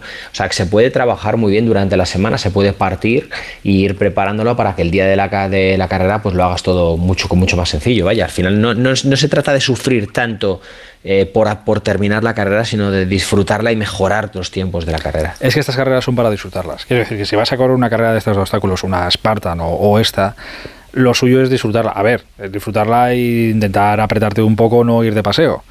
Pero es disfrutar también el camino sabiendo que vas a sufrir. Es una cosa extraña, es, disfrutar sufriendo. Es, mm, bueno.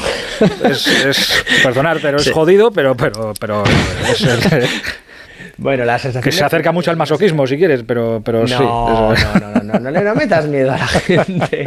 Hombre, al final es actividad física y al final, siempre que la terminas, que la vas a terminar, al final puedes caminar, puedes hacer las, las postas como tú creas que debes hacerlas, pero al final las puedes terminar. La sensación que tienes al final no tiene precio, Aitor porque al final es un modo de superarte a ti mismo y de darle a tu cuerpo algo que aunque tú creas que el sufrimiento necesita para seguirse moviendo, para seguir moviéndose durante más años.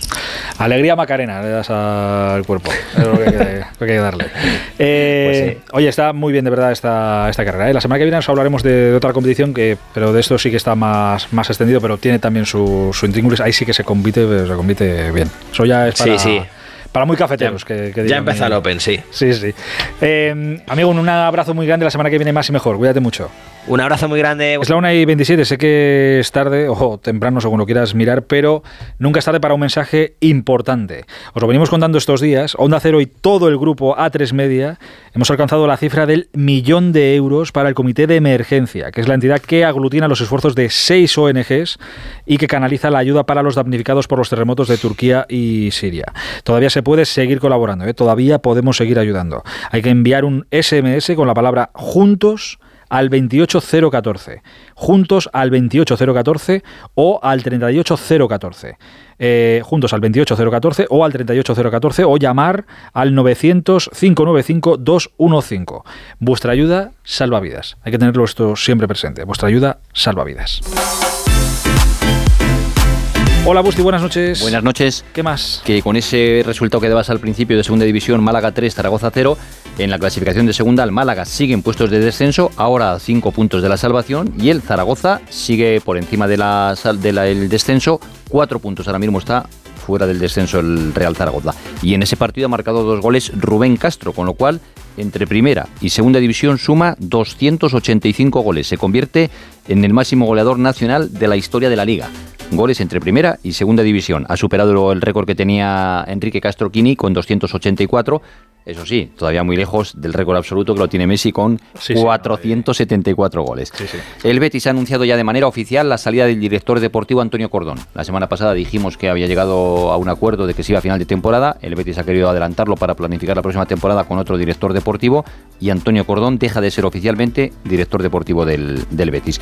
Y en el Atlético de Madrid hoy notificar la lesión de Reguilón. Se ha lesionado en el entrenamiento, hablan de lesión muscular en el muslo derecho y un tiempo de baja mínimo de un mes. Qué mala suerte. Yo pensaba que en el Atleti le iba a ir bien y que iba a hacer una buena temporada. Pues quédate ahora con mala suerte con de baja. Si te pones en abril, final de temporada, pues será temporada en blanco, sí. En Málaga, al margen de esa celebración por las calles de la ciudad hoy por el título de Unicaja, hay que hablar de las consecuencias que tiene la Copa del Rey para el resto de equipos. Por ejemplo, para el Real Madrid la lesión de Jules, que hoy han visto que tiene afectado el ligamento de la rodilla y que va a estar fuera de las canchas entre 5 y 8 semanas. Es decir, que el Madrid se puede perder eh, todavía su concurso en los dos próximos meses. Y es más, hablando del Real Madrid en Italia, hablaban hoy de que Escariolo podría ocupar el banquillo del Real Madrid en un futuro próximo. Qué complicado. Como digo, noticia que ha salido en Italia. Y en el mundo del motor, un apunte. Lance. no lo sé. Bueno, lo tiene ahora. La noticia ha salido solo en Está en la Virtus de, de, Bolonia. Exacto, y, y, sería mucho más difícil en el Madrid poder compaginar el, la selección y el club, pero bueno. No lo sé. Dejamos ahí el rumor. Y en el mundo del motor te decía un apunte que Lance eh, Stroll ha sufrido un accidente mientras entrenaba con bicicleta en España. El equipo ha comunicado que no va a poder estar en los test de Bahrein de esta semana, lo que quiere decir que Fernando Alonso va a ser el encargado de pilotar las tres sesiones. Los entrenamientos los tres días, 23, 24, 25. Mira. Eh, exacto, va a pilotar Fernando Alonso con lo que va a llegar al primer Gran Premio precisamente en Bahrein con un buen bagaje de kilómetros, bien rodado y bien preparado. Bueno, lo que falta es que el coche funcione. Eso, es lo que falta. Luego el resto, que arranque. Que arranque y que no se apague. Eso es importante. Eh, Anita, nos vamos. Venga, sí, con las portadas de mañana martes en el diario AS titulan Liverpool Real Madrid, Noche de Campeones, parecida a la del diario Marca, con una foto de Anfield. Dice la decimoquinta empieza en Anfield. Eh, Sport habla de, como nos contaba Alfredo, tanto Sport como Mundo Deportivo con Ansu Fati en portada. Sport titula Ansu Fati se revela. Mundo Deportivo, las palabras del jugador, quiero seguir aquí muchos años. Y en relevo, protagonismo para ese comunicado conjunto que pedía el Atlético de Madrid y que no ha posible eh, para denunciar y pedir investigación sobre el caso Negreira y también esas palabras de Tebas pidiendo la dimisión de Laporta en caso de que nos explique lo que está pasando, esos pagos. Gracias, Anita. Llegamos a la 1 y casi 32 de la madrugada. Ahora menos en Canarias ya viene Isa, Gema, Salas y todo el equipo de No Sonoras. Nosotros mañana a las 11 y media que estaremos para jugar un ratito en este Radio Estadio Noche. Y hasta entonces ya sabéis que la radio Onda Cero está siempre a vuestro servicio. Un placer. Hasta mañana. Adiós.